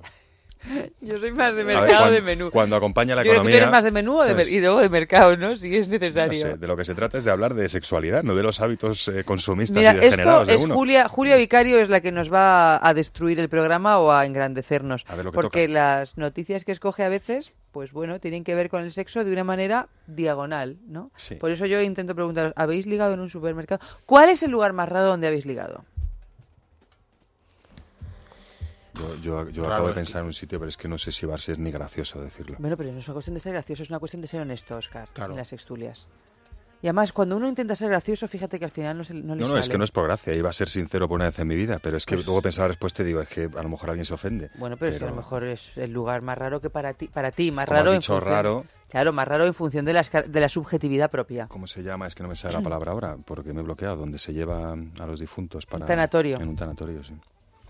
¿Eso Es, es un sitio Oye, raro pero mira qué cosa más pero- hermosa, porque es que con la, Quise gente, con la así, cantidad de sufrimiento que hay en así. Mm. esos lugares, que de repente alguien encuentre un atisbo de felicidad. No era muy cercano el llegado, pero a veces me Imagino, pareció un ¿no? poquito irrespetuoso. o sea, Un me frívolo, sentí- quizá. Sí, sentí un poco, pero mira, ¿Te parece frívolo a ti, Isaac? No, Eso? a mí me parece que el amor surge donde surge. ¿Verdad? Es que uno no elige. Y el El, amor llega así de esta Y manera el y el, sexo pues llega de la otra. Claro. Sonaba canción. Claro. Uno no tiene la culpa. Claro. No, bueno, yo creo que el fallecido estaría encantado, ¿no? Si, si estaba en una Sí, dimensión seguro. ahí. El de- fallecido, si era una persona de bien, estaría encantado de ver que por lo menos sí, su sí. muerte ha valido para... Para que dos personas se conocieran y hubiera ahí un feeling bonito, sí. Hubo- sí. hubo feeling. Lo que pasa es que, bueno, no duró mucho porque hay personas que viajan por el mundo y, y la, la física tiene esto. Pero bueno, sí, fue el ligaste, sitio más ligaste, raro. Sí, fue el sitio más raro, yo creo, donde, donde he ligado. Tú, Isaac. Y es que no soy muy ligón. Entonces, Bueno, raros, no. ligado. Sí, hombre, a ver. Que no pero Tú antes de estar con tu, con tu amor, eh, como dice, como dice Ayanta, tu dulce mitad, Ay, por favor, dice eso, Ayanta Barili, y yo, de verdad, se está echando a perder la tú jefa. antes de estar con tu dulce mitad, ¿habías, ¿habías probado hembra? ¿Habías ligado algo o no? Había probado hembra. Hombre, pues teniendo en cuenta que voy a hacer 38 y llevo con mi cuenta, mitad ¿eh? dos y medio, pues sí, había probado. Ah, no, pero Sí, eso no se sabe. Oye, hay gente que... ¿Eh? Bueno, pues los te 40. contesto, sí, sí. Sí, había probado. Pero entonces, algo habrías ligado. Sí, pero en sitios extraños, no, pues en el trabajo no se me da mal. Eh, o se me Qué ha dado tío, ¿eh? bien. Sitios más o menos comunes, ¿no? Sitios así Mi único terreno no, vetado, no, ¿eh? no. Pero, intento, pero, sí. pero bueno, es que claro, eh, no Que es que, que, o sea, como Ferrani así, un tanatorio, pues no, no, no, nada. No recuerdo así ahora mismo. Bueno, pero es que hay veces Mm. que hay gente que liga mucho en los bares y hay otra gente que no liga nada en bares. O sea que es que... En los museos se liga sí. mucho también. Esta Yo cosa- nunca había ligado- ¿Nunca has Cuando vas solo, sí, ¿no? Sí. ¿No? Pues no Pues será, irás al museo de singles. Claro, Porque- museo, No, eh, bueno. al museo erótico, al museo... No, no, no, en el Prado, O sea, a cualquier lado, exposición Mafre, un- una calle, Yo Fundación raro La o sea, gente suele ligar en los bares y yo nunca había ligado en un bar, creo, hasta mi dulce mitad, como dice tu dulce Ayanta. mitad. Nunca había sido eso. No sé, soy de otra manera. Tampoco Sí, más No, pero es que, pero tú te crees, yo- ¿tú crees que la gente elige dónde ligar? Porque yo creo que no eliges Hay dónde ligar, ¿eh? Sí, sí, sí, sí. Hay gente No. que va a ligar. Bueno, va a ligar, sí, Sí. pero otra cosa es que lo Sí, consigas. sí. O Pero sea cuando que- vas a ligar, yo creo que Cuando tienes, Vas una, a ligar cuando y- tienes una predisposición y vas a ligar, otra cosa es que ligues más o menos.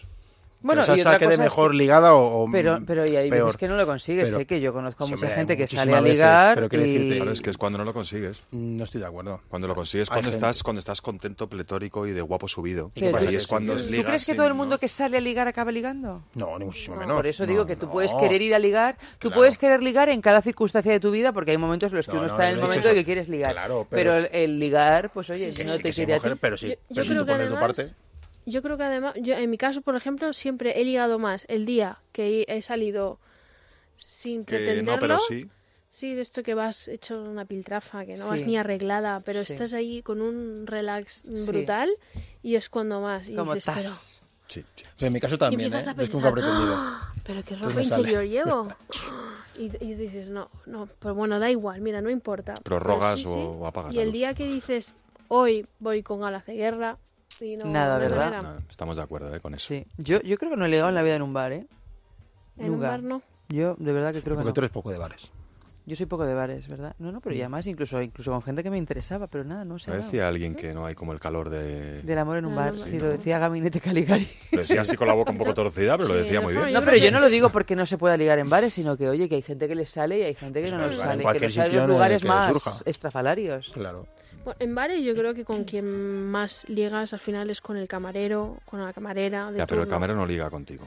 Lo digo por Oye, experiencia perdona, propia yo que me si he ligado en bares ha sido cuando era camarera, ¿eh? Claro, yo Cuando era sí, camarera pero sí que he yo- ligado. yo por- no ligas cuando estás trabajando. Yo he sido 12 años barman y no te vas en medio de la jornada ni puedes Ah, bueno, hacer el no, jijiji no, porque dices, dejas de oye, atender a tus funciones. Bueno, habla Como por mucho al cierre, al cierre si alguien se queda y surge algo, pero suele estar tan cansado que al final Qué responsable es este Ferrari. Mira, yo no ha habido momento donde más haya ligado en la vida que en las fiestas de Bilbao trabajando de camarera. Porque tú Pero vamos. eres Claro, una viva la vida. claro. ¿Las Chosnas trabajabas de En, camarera? en una chosna, camarera. no te voy a decir en cuál. No, por favor. Según están las cosas, de aquí me está esperando la policía Yo no después. sé si he aprendido Nada, más. o sea, pero nada, todo legal, ¿eh? Todo legal. sí. Ahora, mira, y además actuaba Manu Chao ese año y... ¿Y le gustabas tú?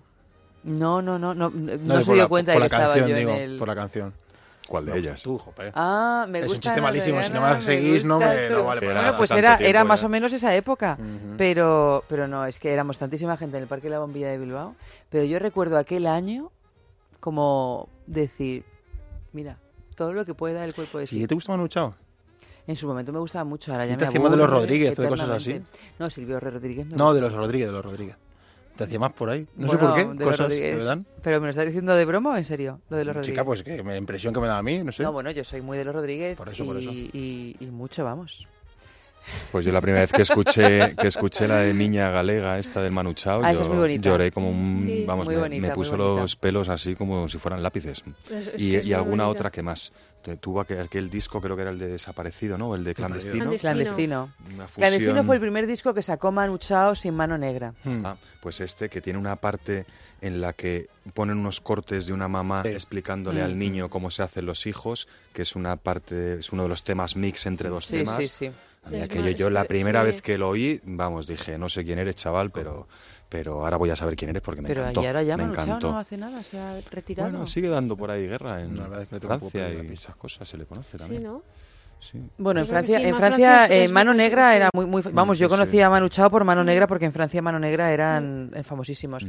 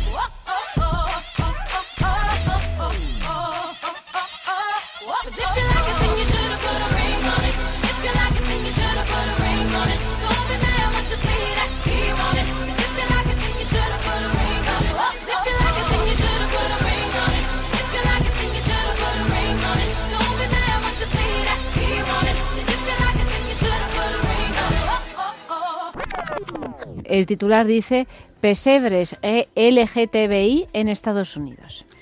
En algunos jardines particulares de Estados Unidos ya pueden verse pesebres donde en vez de la Virgen María y José y San José aparecen dos Josés adorando al niño. Un usuario de Twitter subió la imagen de la casa de sus vecinos donde se veía esta composición.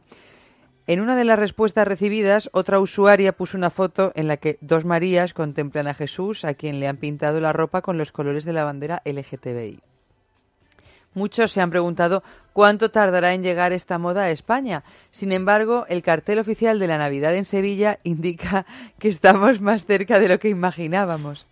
La obra es un encargo de la Asociación de Belenistas de Sevilla y muestra al, al arcángel San Gabriel con una azucena que le sale de la giralda cubierta de estrellas. Pero ha habido mucha polémica y mofa en redes sociales por el erotismo de la pose y porque el arcángel se parece mucho al delantero del Atlético de Madrid, a Griezmann. También mm, hay que apuntar que la giralda le sale exactamente desde la entrepierna. Tal ha sido la repercusión que el ayuntamiento hispalense ha tenido que responder en Twitter que el cartel no era su responsabilidad, ya que no se trata de un encargo del consistorio, sino de una asociación particular.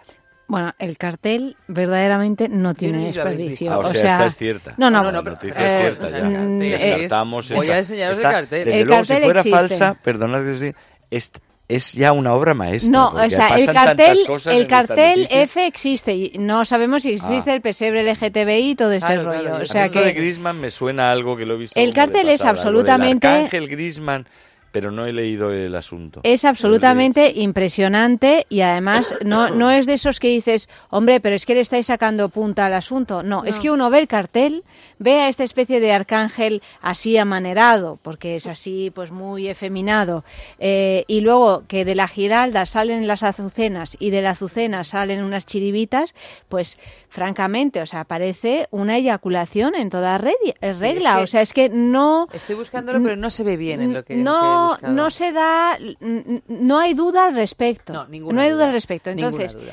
que, que lo hayan realmente hecho, a- desde luego, si no lo han hecho adrede, es que son bobos. Yo, Y Griezmann, si, y si lo no han le hecho adrede, pues fenomenal, han dado en el clavo. Pero Esto, esto lo acabo de esto sí, bueno, a Griezmann tampoco es que se parezca tanto, pero que el, e- el cartel, o sea, es imposible no hacerlo adrede. Es imposible no hacerlo adrede. Demasiado imposible. explícito, demasiado claro, o sea, con la giralda- incluso facilón. ¿sabes? Sí, pero además la sentido. giralda sí. Y él con la manita derecha casi casi tocando la giralda a Sí, modo sí, de falo. con la manita como delicada. de- Exactamente, así a modo de falo y de esa giralda. de te lo voy a hacer con cariño. Otra mano así sale. como Michelangelina de la creación. Esto está ¿sabes? hecho El- apostísima. Sí, sí. Pues- Miísima. Pues y, mi- miísima, Miísima, pero pero se, está pero- volvieron locos, o sea, o, o es que realmente quieren que los medios de comunicación nos hagamos eco y todo el mundo Yo y es- en redes y entonces se hace publicidad a este asunto, posible. o cuál es la razón. La razón es que hay que, bueno, que hay una especie... es- A lo mejor no hay razón. No, sí, el frenesí este un poco de patar, pues el artista siempre busca un poco la No, pero el artista vale, pero quienes aceptan esto Todo- y como luego imagen. sí, luego yo igual que en la anterior noticia eh, soy partidario de reyes homosexuales, de lo ¿Te que parece haga bien lo del pesebre No, LGTBI? No, soy partidario. Mm. Creo que hay cosas que son como son. O sea, que, que no hay que darles más vueltas. O sea, que la lucha va por otro lado. O sea, no hay que LGTBizar todos los ámbitos y todos los símbolos y todo, ni esto ni lo otro. Es como eh, futbolicemos todo el cosmos o, o yo qué sé, o narcoticemos a toda la población para, para defender el derecho a la ebriedad. No, el pesebre, pues eh, primero que la Navidad es una cosa, o de católicos, muy católicos, es su cosa. Esto es una especie de... Además el de- pesebre es una es un im- e- es absolutamente católico, de hecho el muy- no, no es protestante. Claro, ¿no? o sea, Por quiero decir que el- árbol de Navidad- jardín católico de Estados Unidos. el árbol de Navidad es mucho más Bueno, eh, pues para concluir menos religioso, o sea, ¿no? O es eso, o, esa, o eh, es una fiesta o de católicos muy católicos, entonces pues vamos a dejarlos en paz, a no ser que hagas parodia. O sea, como parodia reivindicativa y llamada de atención, to- todo es parodiable, ciertamente. Dirán lo más sagrado, lo menos sagrado. Pero bueno, en principio todo es padroneable. Pero en serio, hacerlo en serio, no, porque es una fiesta suya y tienen que derecho a preservar inmaculados sus sus y, eh, sus símbolos, ¿no? Y sus entornos y sus cosas y sus pesebres. Y sus O si- y- y iconos. por otra parte es infantil. Es una fiesta también infantil. Y ahí ya, bueno, o sea que pues, eh, creo que hay muchos otros ámbitos en los que se puede demostrar que las familias monoparentales o homosexuales o yo qué sé o, o- o de- los que se casan consigo mismos que fue una cosa que se ha comentado también Y era cierta, y era cierta. y era cierta y, pues que todo vale y todo ha de valer y está muy bien pero tampoco hace falta que el pesebre o el, la pasión de Cristo o la o sea, Sí, entre sí. dentro de ese juego Yo estoy de acuerdo también. Es una, es una provocación total. eh, y me parece que, que, que hacer broma o hacer mm, mofa de, de esto, al final los que salen perjudicados es el es colectivo. contraproducente un poco porque cual, es como porque es diciendo como, joder ya otra vez la otra vez os bromita". habéis pasado ¿no? Sí. Creo que es contraproducente. No, mm, no tiene sentido tampoco. O sea, es como es. Te guste o no te guste, lo celebres o no lo celebres. Pero el pesebre es el pesebre, punto y pelota. Es la Virgen María, medir. lo creas o no. Claro, o sea, yo estoy mm, bastante de acuerdo en que hay, que hay veces que no tiene ninguna relevancia, sobre todo que no tiene relevancia. Si tú en tu casa quieres poner a dos San José, Ah, bueno, pues ponlo, claro, Pero, Dios, pero que en sí, realidad no tiene ninguna relevancia. Lo que pasa es que yo, con motivo, por sobre todo del cartel, entiendo que mm, la religión no es algo tan privado, por desgracia. O sea, la religión es una cosa que se mete como la humedad en todas partes y que pretende meterse en la gestión de un Estado, en la gestión de una sexualidad determinada. Entonces, si a mí la Iglesia se me mete donde yo creo que no le corresponde, a lo mejor yo también tengo derecho a meterme y hacer eso. ¿no? Si la Iglesia con, por ejemplo, la influencia que tiene la Iglesia en este país, probablemente hay- haya otros países donde tiene más, pero en este país sigue teniendo mucho, ¿no? Hay una gran parte del presupuesto del Estado que va para la Iglesia y la Iglesia sigue intentando hacerse la dueña y señora de la moralidad de determinadas personas que habitan un entorno, pues yo entonces sí que digo, vale, o sea, entonces yo también voy a hacerme, voy a utilizar esta plataforma como, pues no sé, como algo lúdico, si quiero, ¿no? Sí, bueno, yo entiendo esa, pues, Mm. me parece Que, yo no sé si me parece tiene, útil tiene o no me parece útil. No, yo creo que es pero que, que es- no creo que sean compartimentos tan estancos, No. porque creo que la religión se mete en lugares que tal vez no le corresponderían y que está este país reculando y por fortuna. O sea, Bueno, porque es cierto, para mí el, el- el asunto de religión y Estado, o sea, la separación entre religión y Estado, que ahora nos parece todo muy sensato, pero es que no ha sido así durante No. toda la santa vida. No, no, no ha sido así, por supuesto. Toda la santa vida la religión ha gobernado prácticamente todos los ámbitos de la, de la existencia. Terrenal. Imagino que habrá lugares donde lo siga gobernando más. ¿eh? Hombre, O sea, más, sin duda, sin no, no duda. me refiero fuera de, o sea, no me ya, fuera de España. ya en incluso- Europa y en, en, los, en los países católicos o y cristianos en general, ya no tanto. O sea, precisamente la religión, las religiones cristianas, eh, que donde están instaladas sobre todo es en los países, digamos, en, pues, en una cosa europea, romana, luego europea, y luego, luego americana, y eso se ha, Sí, o sea, el proceso bueno, ya laicismo ha sido la cantidad mucho de dinero que se pueden llevar de un estado o lo que, por Sí. ejemplo, pueden cómo pueden reaccionar con la lucha porque los transexuales andaluces sean reconocidos como tales y puedan tener derecho a su terapia hormonal o a utilizar un servicio u otro, la Iglesia es la primera que se ha enfrentado de una manera abrupta con todo ese colectivo. Entonces yo, si la Iglesia se mete con cosas que yo creo que no le corresponden, entiendo que haya gente que se meta con la Iglesia y que Sí. la utilice de una manera que le parezca... y, tienes, y tienes razón. O sea, y bueno, y de hecho se hace y no pasa Claro, nada. claro. No pasa nada. Yo doy, yo doy una opinión primero en cuanto a la utilidad de entrar en esas peleas con la Iglesia y con no con la Iglesia, sino con los creyentes que son parte, no solo son creyentes de la Iglesia, hijos de la Iglesia, sino que son, eh, so- son sociedad civil, son, son particulares, son votantes, son contribuyentes, son muchos defensores de la igualdad de las opciones y tal.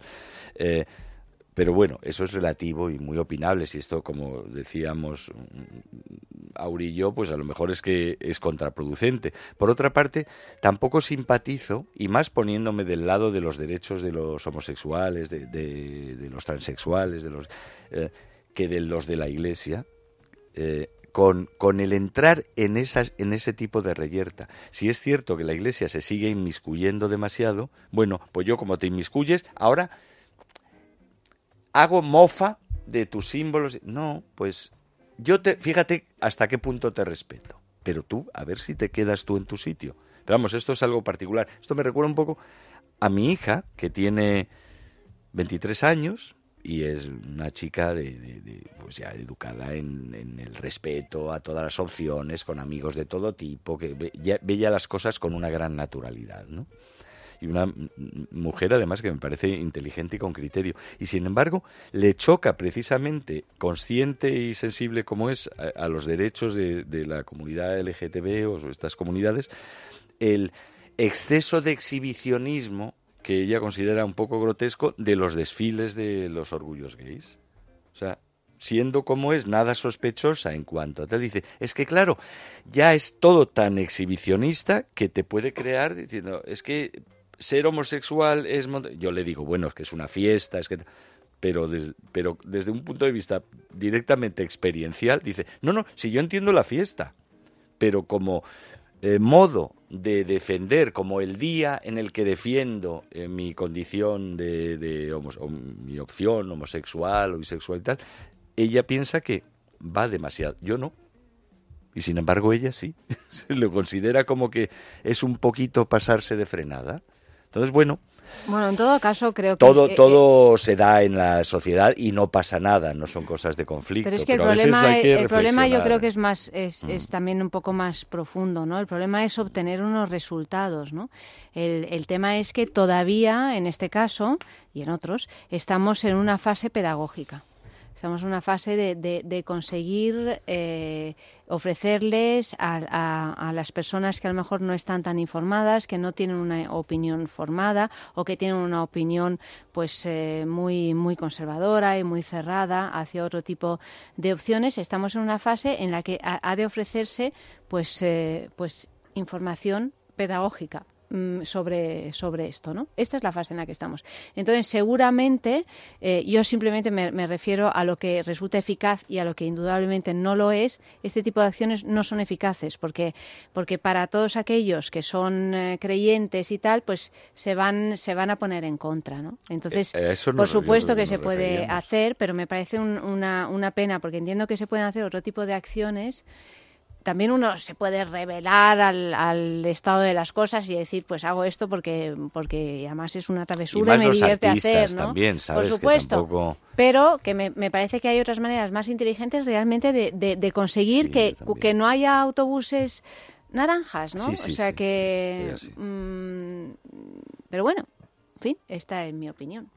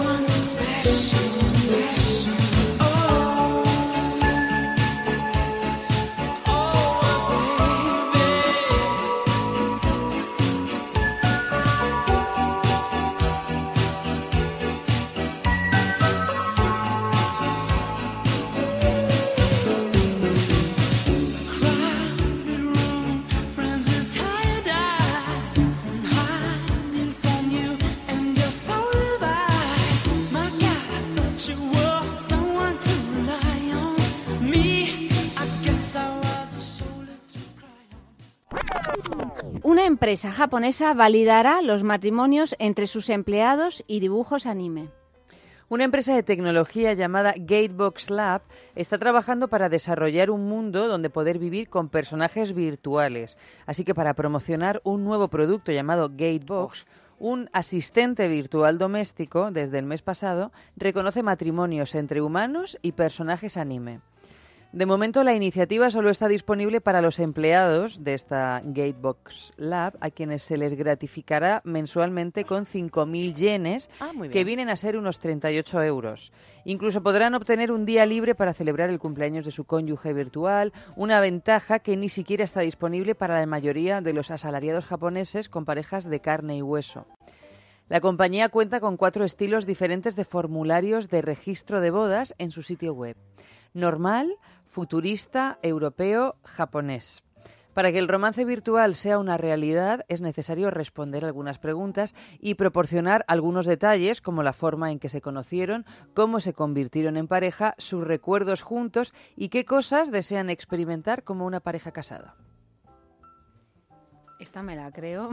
Siendo Japón, Pero, a pies a- a- juntillas. absolutamente, A pies ¿eh? Y juntillas. además, como ya es la que- primera tenéis claro que es la falsa, diré que he visto la promoción. O sea, si ves la promoción de este producto, da mucha pena. O sea, a lo mejor a los japoneses les invita a, a comprar el, el- hacerse con el anime este, con el dibujo, pero tú lo ves y, y te quieres cortar las venas.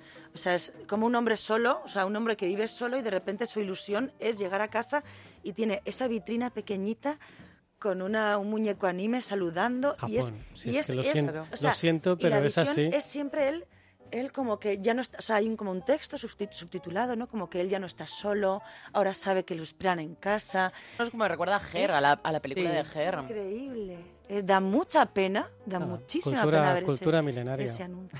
Bueno, pero no solo son los O el japoneses. resultado ¿eh? de una bueno, cultura es que es verdad, o sea, no, yo desde pequeñito no hago más que escuchar que Japón es tan avanzado, cultura, cultura milenaria, bla, bla, bla, bla, bla, bla, y no, no hago más que ver cosas así. No, Mm, no quiero ofender a nadie, pero para mí hace años que es una sociedad enferma, generalizando evidentemente, pero absolutamente enferma. Y el problema es que los copiamos, todo lo que se hace allí, Sí. poquito Sí. a poco, Pero esto lo acaba, decía- acaba llegando. Sí, José eh, sí. en aquel libro que tenía aquel título que era una especie de traducción fonética de una palabra bantuku o alguna cosa se llamaba. Sí, no recuerdo ahora que exactamente, te- o sea, pero des- José Pazo es un especialista en Japón, en que temas estuvo aquí en la. Sextulia Sí. una temporada. Sí. Y hablaba, o sea, el libro describía un sexo nauseabundo, una cosa así como muy es que ni siquiera rápida, o sea, una cosa como medio Bueno, asquerosa, enferma, enferma. Lo que está sí. diciendo Pep, o sea, te- O sea, con terrible. Una, una especie de frustración que alimentaba otra frustración y que en realidad nunca nada te saciaba. Y él decía, bueno, pero esto igual dentro de 15, 20 años ya está aquí, ¿eh? Sí, seguramente, sí, claro. Llega a todo, o sea, lo, lo Sí, sí, curioso sí. es que llega a todo, ¿no? Mm, No, no, no, no, no- a- al principio decimos, ah, qué horror, y luego acaba sentándose. En- desde en cualquier cosa, ¿no? O sea, no solo Sí, en sí. cuestiones sexuales, sino por supuesto también tecnológicas y, y todo lo demás, ¿no? Pero, pero se instala. Es aterrador.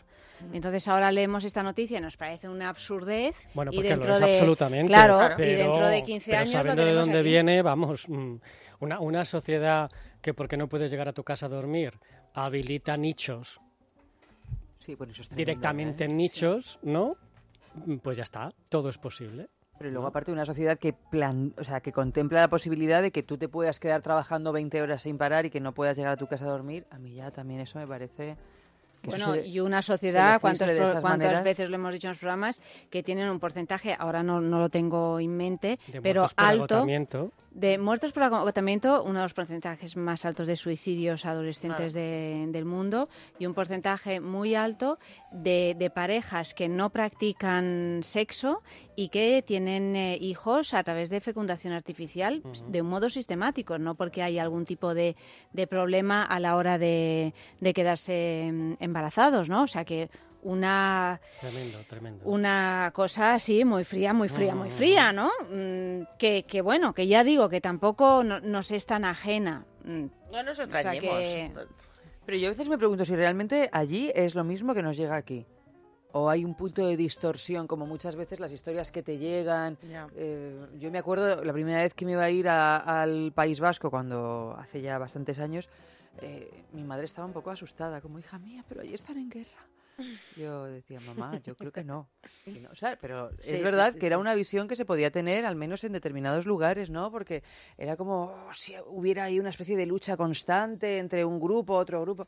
Y yo recuerdo cuando llegué allí dije, bueno, esto es no, no es, ¿no? Lo que yo pensaba que podía llegar a ser o lo que podía pensar mi madre. Pues yo no sé si Japón será algo también Bueno, similar. supongo que también siempre llega lo llamativo, lo morboso, porque... Sí, lo bueno, que pasa la- es que lo llamativo es muy llamativo. es muy llamativo. Es No, no, pero- supuesto, es muy llamativo, pero ¿esto es el cotidiano de la gente? No creo.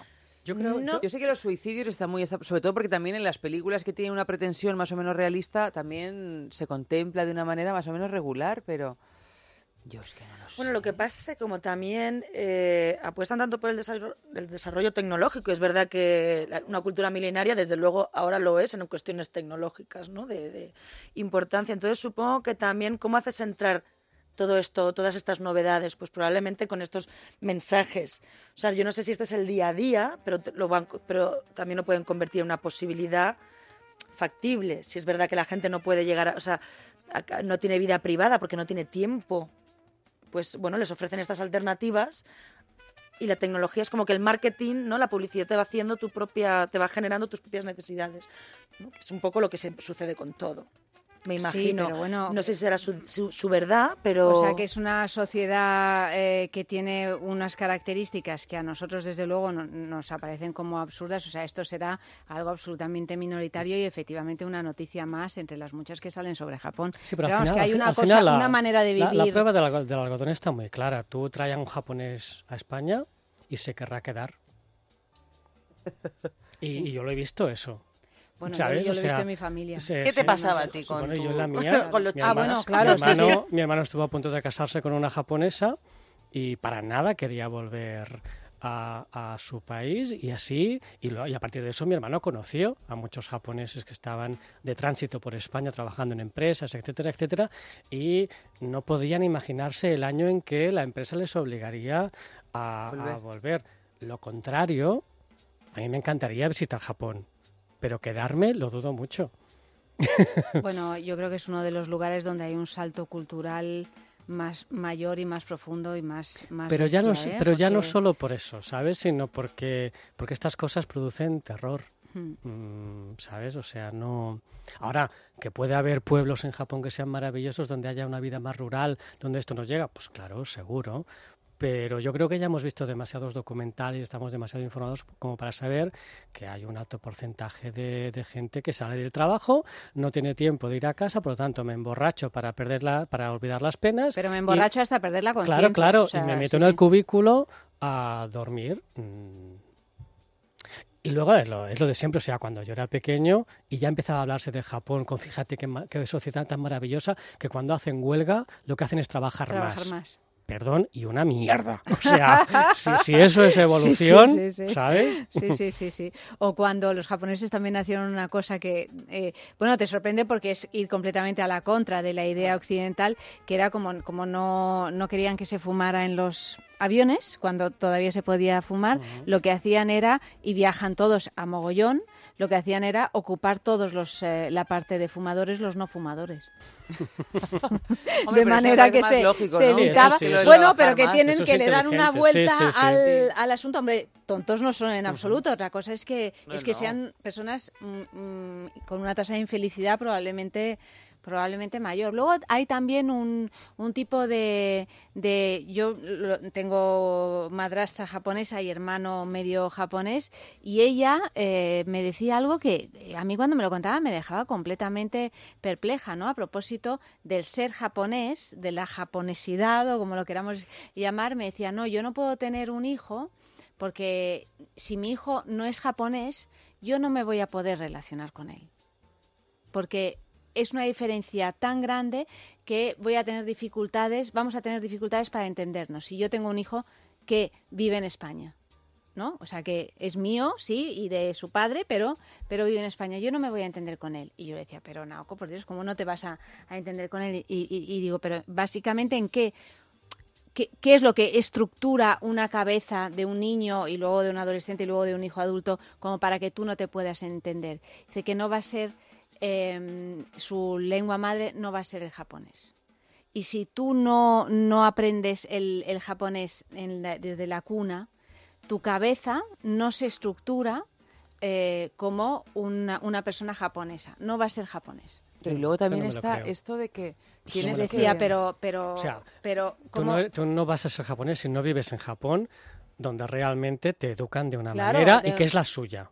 Luego tiene los frutos que tiene.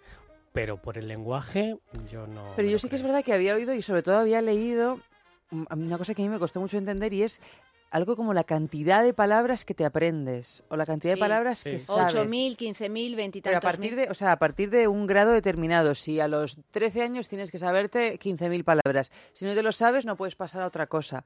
Entonces me imagino que también habría un punto Bueno, es tremendo. O sea, eh, el, A el máximo escritor eh, japonés, ¿cómo se llaman los, los, los signos? ideogramas. Eh, los ideogramas. El máximo escritor Mishima sabía 80.000 ideogramas, que es un, un tope.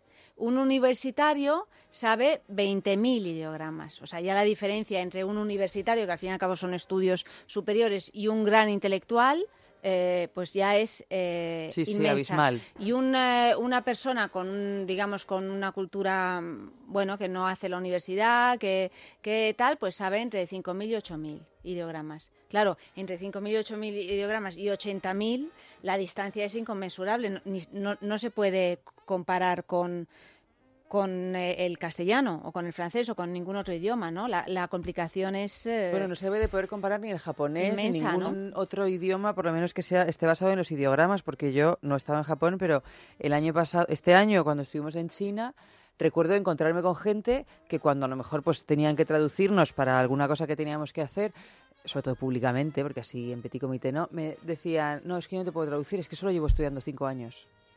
Y decías, pero que solo llevas estudiando Sí, años. sí, sí. O llevas estudiando 10 años. Y la gente estudiaba, yo me encontré con gente que se dedicaba a estudiar chino y estudiaban desde las 9 de la mañana hasta las 6 de la tarde en la universidad todo el día. O sea, pero no gente extranjera, me refiero, no china. Y sobre todo una, una chica que era colombiana que estaba en el Instituto Cervantes de Shanghái y decía que ella no se podía animar a traducir porque llevaba 10 años en el país y de los cuales solo 7 años había estado estudiando a fondo el chino y que ella, bueno, por supuesto la entendían, pero que mm, a la hora de participar en un grupo donde había mucha gente hablando, no podía porque no, la entendía nadie. "Llevas siete años estu-". No, pero es una cosa muy común, ¿eh? Sí, sí, sí, sí, Digo, totalmente. Siete años estudiando. Totalmente. Y a lo mejor hay gente que no se atreve, o bueno, no se anima porque no tiene respuesta positiva, a empezar a hablar hasta los 10 u 11 años que llevan estudiando la escritura. Bueno, pero en ese sentido también la, madre de mi hermano decía lo que decía, ¿no? O sea, que claro que te... Luego, claro, los colegios japoneses son como especies de... de es una disciplina militar. Eh, Claro, entonces es todo un- una manera de... Porque si no, cualquier persona se rebelaría frente Claro. a, a- a- a estas imposiciones Sí, de esta sociedad y de esta manera de, de funcionar, ¿no? Luego, eh, desde el punto de vista sexual, hemos visto a lo largo de los años también las, las grandes incoherencias, no es que aquí no las tengamos, que las tenemos, pero te quiero decir que por un lado son los, eh, venden eh, en las máquinas dispensadoras eh, bragas usadas y por otro no se pueden mostrar los genitales en una película pornográfica y salen pixelados, ¿no? O sea, Sí, creo que lo de las eh, Lumi Dolls, las muñecas, estas última generación que tanta polémica han generado aquí en España el año pasado a propósito de, de un burdel que se había abierto en, en Barcelona con estas muñecas, allí, vamos, te las, las alquilas, te las traen a casa, muy limpitas y además Como mm, una eh, pizza. tal, pasas Bueno. la noche con ellas, eh, tienen una temperatura de 37 grados y te susurran palabras de amor al oído, o sea, te quiero decir que, que y te cuestan un dineral Bueno, alquilarlas. mejor que el eh, manga, eh, mejor que el muñeco manga. Tienes todo un catálogo y nadie se ha planteado si eso es una vejación para la mujer o no lo es, o, o si yo lo sé mejor qué, se lo han ¿no? O planteado, sea, pero de manera personal. Yo diría que esto, al Yo diría que esto. de manera pública y colectiva. Y luego está en esta cosa que también lo trajimos aquí, que son los hoteles para llorar. Los hoteles Ah, para llorar, maravillosos. eso es extraordinario. Maravilloso. Pero solo para mujeres. Eso ¿eh? Solo lo para mujeres. Solo- Solo para Hoteles mujeres. para llorar solo para mujeres y además en función de cuál sea tu pena, Claro. tienes una habitación u otra que está pues cargada de un arsenal que va a incentivar esa pena. Por ejemplo, si lo tuyo es una pena de amor y a ti te hacen un cuestionario y te gusta pues eh, Pretty Woman, no sé qué, pues vas a tener todas esas películas, la habitación tendrá unos colores determinados, si pides un catering, a esa habitación le ofertan un catering que tenga una comida que vaya, todo para incentivar tu pena. Claro, lo que y de- el llanto. que Y demuestra el llanto, sana, y, te- y si ellos. quieres te Bueno, que sana, traen pero- te, traen un hombro sobre el que llorar Un acompañamiento. O sea, un O sea, acompañamiento a quien abrazarte y llorar y llorar hasta hartarte Que toda esto es emoción- Eso debería estar aquí. O sea, no, no, como que no, no cabe no cabe la emoción espontánea. Está claro que esto es, ¿no? Oye, como que todas las España- emociones tienen que estar como muy medidas, moti- o sea, tienen que, pues eso, Tengo ganas ¿no? de llorar. A- ayudar bueno, a que... hoy a las 7 de la tarde llamo, reservo. Claro, es, es como que, como, como muy pudoroso, ¿no? Como Estaré, que- calculo, hasta 53. Luego decís, decís que no. Aquí este año, este año fue por eh, febrero, si no recuerdo así, se hizo una quedada para llorar ¿dónde? en Madrid, ¿en Madrid? ¿así? Pero ¿y en qué lugar? ¿Y en por el qué? Parque del Retiro. Pero- Pues mira, ya que, que lloren, teniendo en cuenta la sequía que tenemos, que lloren un poquito mirando al suelo bien. para ver si... Una quedada para llorar. Fueron varias, además, mm, te dirían unas cientos de personas, unas 100 o así. ¿Que consiguieron llorar todos? Pues no sé si todos, no estuve ahí. No, no tuve el placer de llorar con ellos, pero hicieron quedada para llorar. Si veía alguno Eran que no todos lloraba, era como, japoneses. ¿no? Coño, leche, llorar. Le daban una buena. Entonces, oye, ahí hay un hotel. pa- Yo creo que ese es el próximo negocio que voy a pero lo del hotel para llorar es una cosa que me parece Tan No, no, o sea, pero, pena pero me encantaría. Me. Habría es que hacer. poético de habría- lo- no, pero habría que hacer algo con ello. Habría que hacer una película o algo, porque me parece. bueno, dudo que una no haya cosa algún coreano de estos que están ahora en cartelera, seguro que ha hecho algo parecido. Hay que decírselo a Haneke y que le dé una vuelta El al Kinky asunto. Duke o alguno de estos está ya haciendo algo seguro del, del estilo. Un coreano. Sí, Yo ¿no? lo veo más de Kinky película coreana. Sí, sí. Kim Ki-duk. Bueno, y tenemos la cuarta y última noticia de la noche. Ya sabéis, hay que decir ahora, en cuanto acabemos, cuál es la noticia falsa de estas cuatro que os hemos leído y hemos comentado. Sexo, eh, no, como es, arroba es sexo radio, el Twitter y el Facebook es sexo. Por favor, escribidnos y decidnos qué opináis al respecto. El titular es denunciado por masturbarse con el ordeñador de vacas. Los vecinos de un... Mira que no es lo que parece todo. ¿eh? O sea, digo que con respecto a lo falso, no es lo que parece todo muchas veces. Los vecinos de un pequeño pueblo francés, cerca de Nantes, se llevaron hace pocos días una desagradable sorpresa. Un ganadero de la zona, Guillaume L., fue pillado infragante y teniendo sexo con la máquina de ordeñar las vacas. Los hechos fueron denunciados enseguida y se procederá a una inspección de sanidad, ya que abastece de leche fresca a toda la zona de Nantes, o bueno, a toda la zona de una parte de Nantes. El lechero se justificó diciendo que es una máquina vieja que no emplea con los animales y muy avergonzado insistió en que era la primera vez que lo hacía. Hasta que se aclare si de verdad la ordeñadora se emplea para fines comerciales, al hombre se le ha prohibido por el momento seguir repartiendo leche. Me encanta Literalmente. esta noticia. Qué divertido, qué genio. Esta tiene que ser de verdad, seguro. Sí, es Me que la ya estas se, entera. Bueno, se dan la vuelta, sí. Claro. Que a veces las cosas no son lo que parecen y a veces sí son, ¿eh? Y a veces sí son. Pues... De todas maneras, qué coraje este señor, ¿eh? porque la máquina de ordeñar vacas es una cosa que, Y bueno, una vez más, es, es- es rollo aspiradora, masturbación con probado. aspiradora. La ¿eh? aspiradora ya la había probado. O sea, te da una, debe de dar una Yo ya, impresión. yo ¿eh? ya he hablado alguna vez de, o tal vez solo una. De esta experiencia tiempo, tuya. De esta Con los experiencia mía ordeñadores. no, pero de, de los cuentos zoofílicos de, de un, un tipo del pueblo, así que contaba, ¿no? Cuando nosotros éramos chavales y él a lo mejor tenía Ay, 40 sí, sí, años y sí. nos contaba unas cosas. Y claro, esto o sea, sin llegar a la máquina ordeñadora, o sea, claro, si, si te crees que es lo mismo una ubre de vaca que tu, tu frágil miembro y lo colocas en, en lugares parecidos, pues te puedes llevar una sorpresa, ¿no?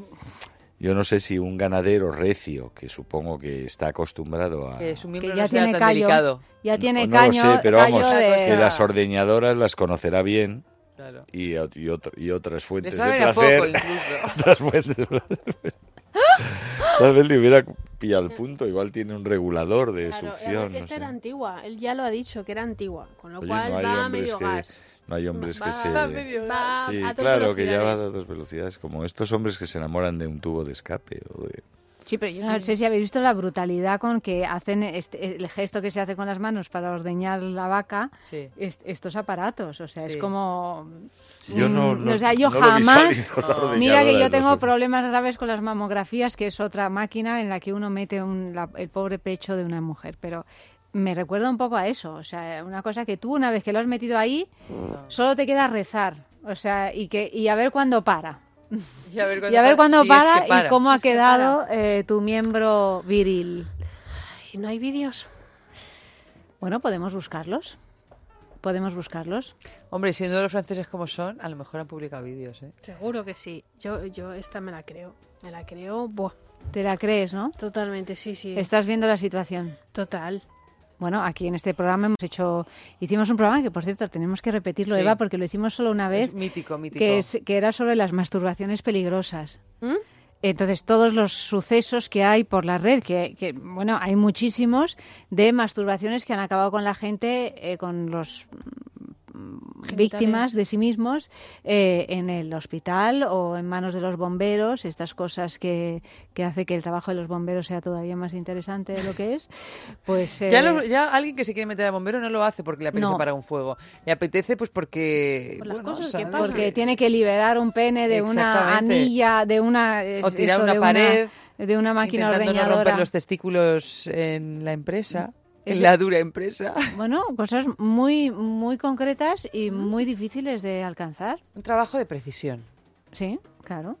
Eh, Sí. Está- es que me he quedado Estás reflexionando en- sobre sí, lo sí. de la máquina orden. O sea, ya puestos, ya puestos a masturbarse, que no hay que hacerlo porque además eh, hay que hay que decir que en las boutiques eróticas ahora mismo se encuentran todo tipo de aparatitos para muy ingeniosos y seguramente más placenteros hecho, para este sí, tipo sí. de, de Pero no es lo mismo. juegos. No Pero es no es lo mismo. El O sea, riesgo- ya puestos que La ¿qué- relación qué que se tiene nos un, ocurre? un- un vaquero con su máquina de ordeñar no es...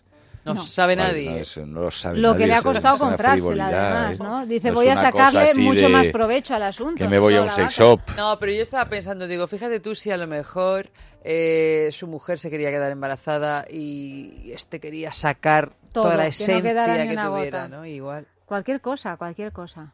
No, no, le Sabe. podía sacar hasta las piedras del riñón. No, vamos. exactamente. Así No, fíjate. Puede ser un, un método muy bueno para adelgazar, por ejemplo, También. ¿no? Una especie de liposucción Para que te adelgace el pene. y todo lo demás, de, Todo. de paso, o sea, que sea un... Pero ¿qué, qué, qué más se nos ocurre? ¿Qué otras cosas de la vida cotidiana? Así, especiales, como una máquina ordeñadora de estas. Un melón. Ah, El eso es un evergreen El también, melón ¿eh? Nunca mejor evergreen. dicho. Es un evergreen. Que fíjate, yo no sé por qué el melón y la sandía, ¿no? Ah, la sandía no. ¿No? La sandía, ¿no? No, yo sí lo sé. Porque es más...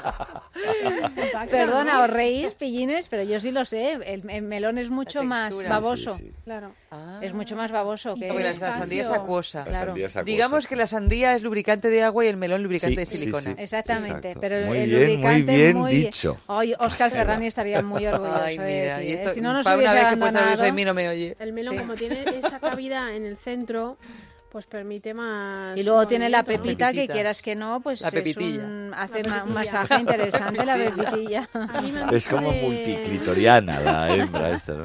Me han comentado de, de- de primera mano. De primera mano. Sí, que el agujero hay que mm, rodearlo un poquito. O sea, no, no hacer el agujero exacto, sino que quitar un poquito esa piel para que al introducir el pene toques la pulpa de la, Seguimos hablando del melón. Del ¿no? del melón. Del melón. Hay que melón. catarlo, desde luego, Y y, que es luego mejor ver ya hacer si... el agujero de forma longitudinal. O sea, al revés, en paralelo, no en vertical al pene. Porque así lo agarras mejor. Ah, claro. Ah. Si lo pones en forma de. Claro, no hay de manera. Pelota de rugby, Ah, Se te puede pues yo creo que me equivoqué ¿eh? la vez que. Menos mal que hablan ellas, queridos oyentes. Intentaste introducirte en la vagina No, al melón, no, no. lo intentaste introducir al revés y viste que no había Pues, manera no había humana. Forma, no había forma. ¿Pero por dónde? Bueno, Mira, que- yo, de, de todas maneras, es que ya, y volviendo a este otro evergreen que es el Salón Erótico de Madrid, mm, yo ya después de ver aquello me creo cualquier cosa. no sé, ha, ha habido segunda parte. De, de Barcelona. Pero ya te contaré. oh, Let's go!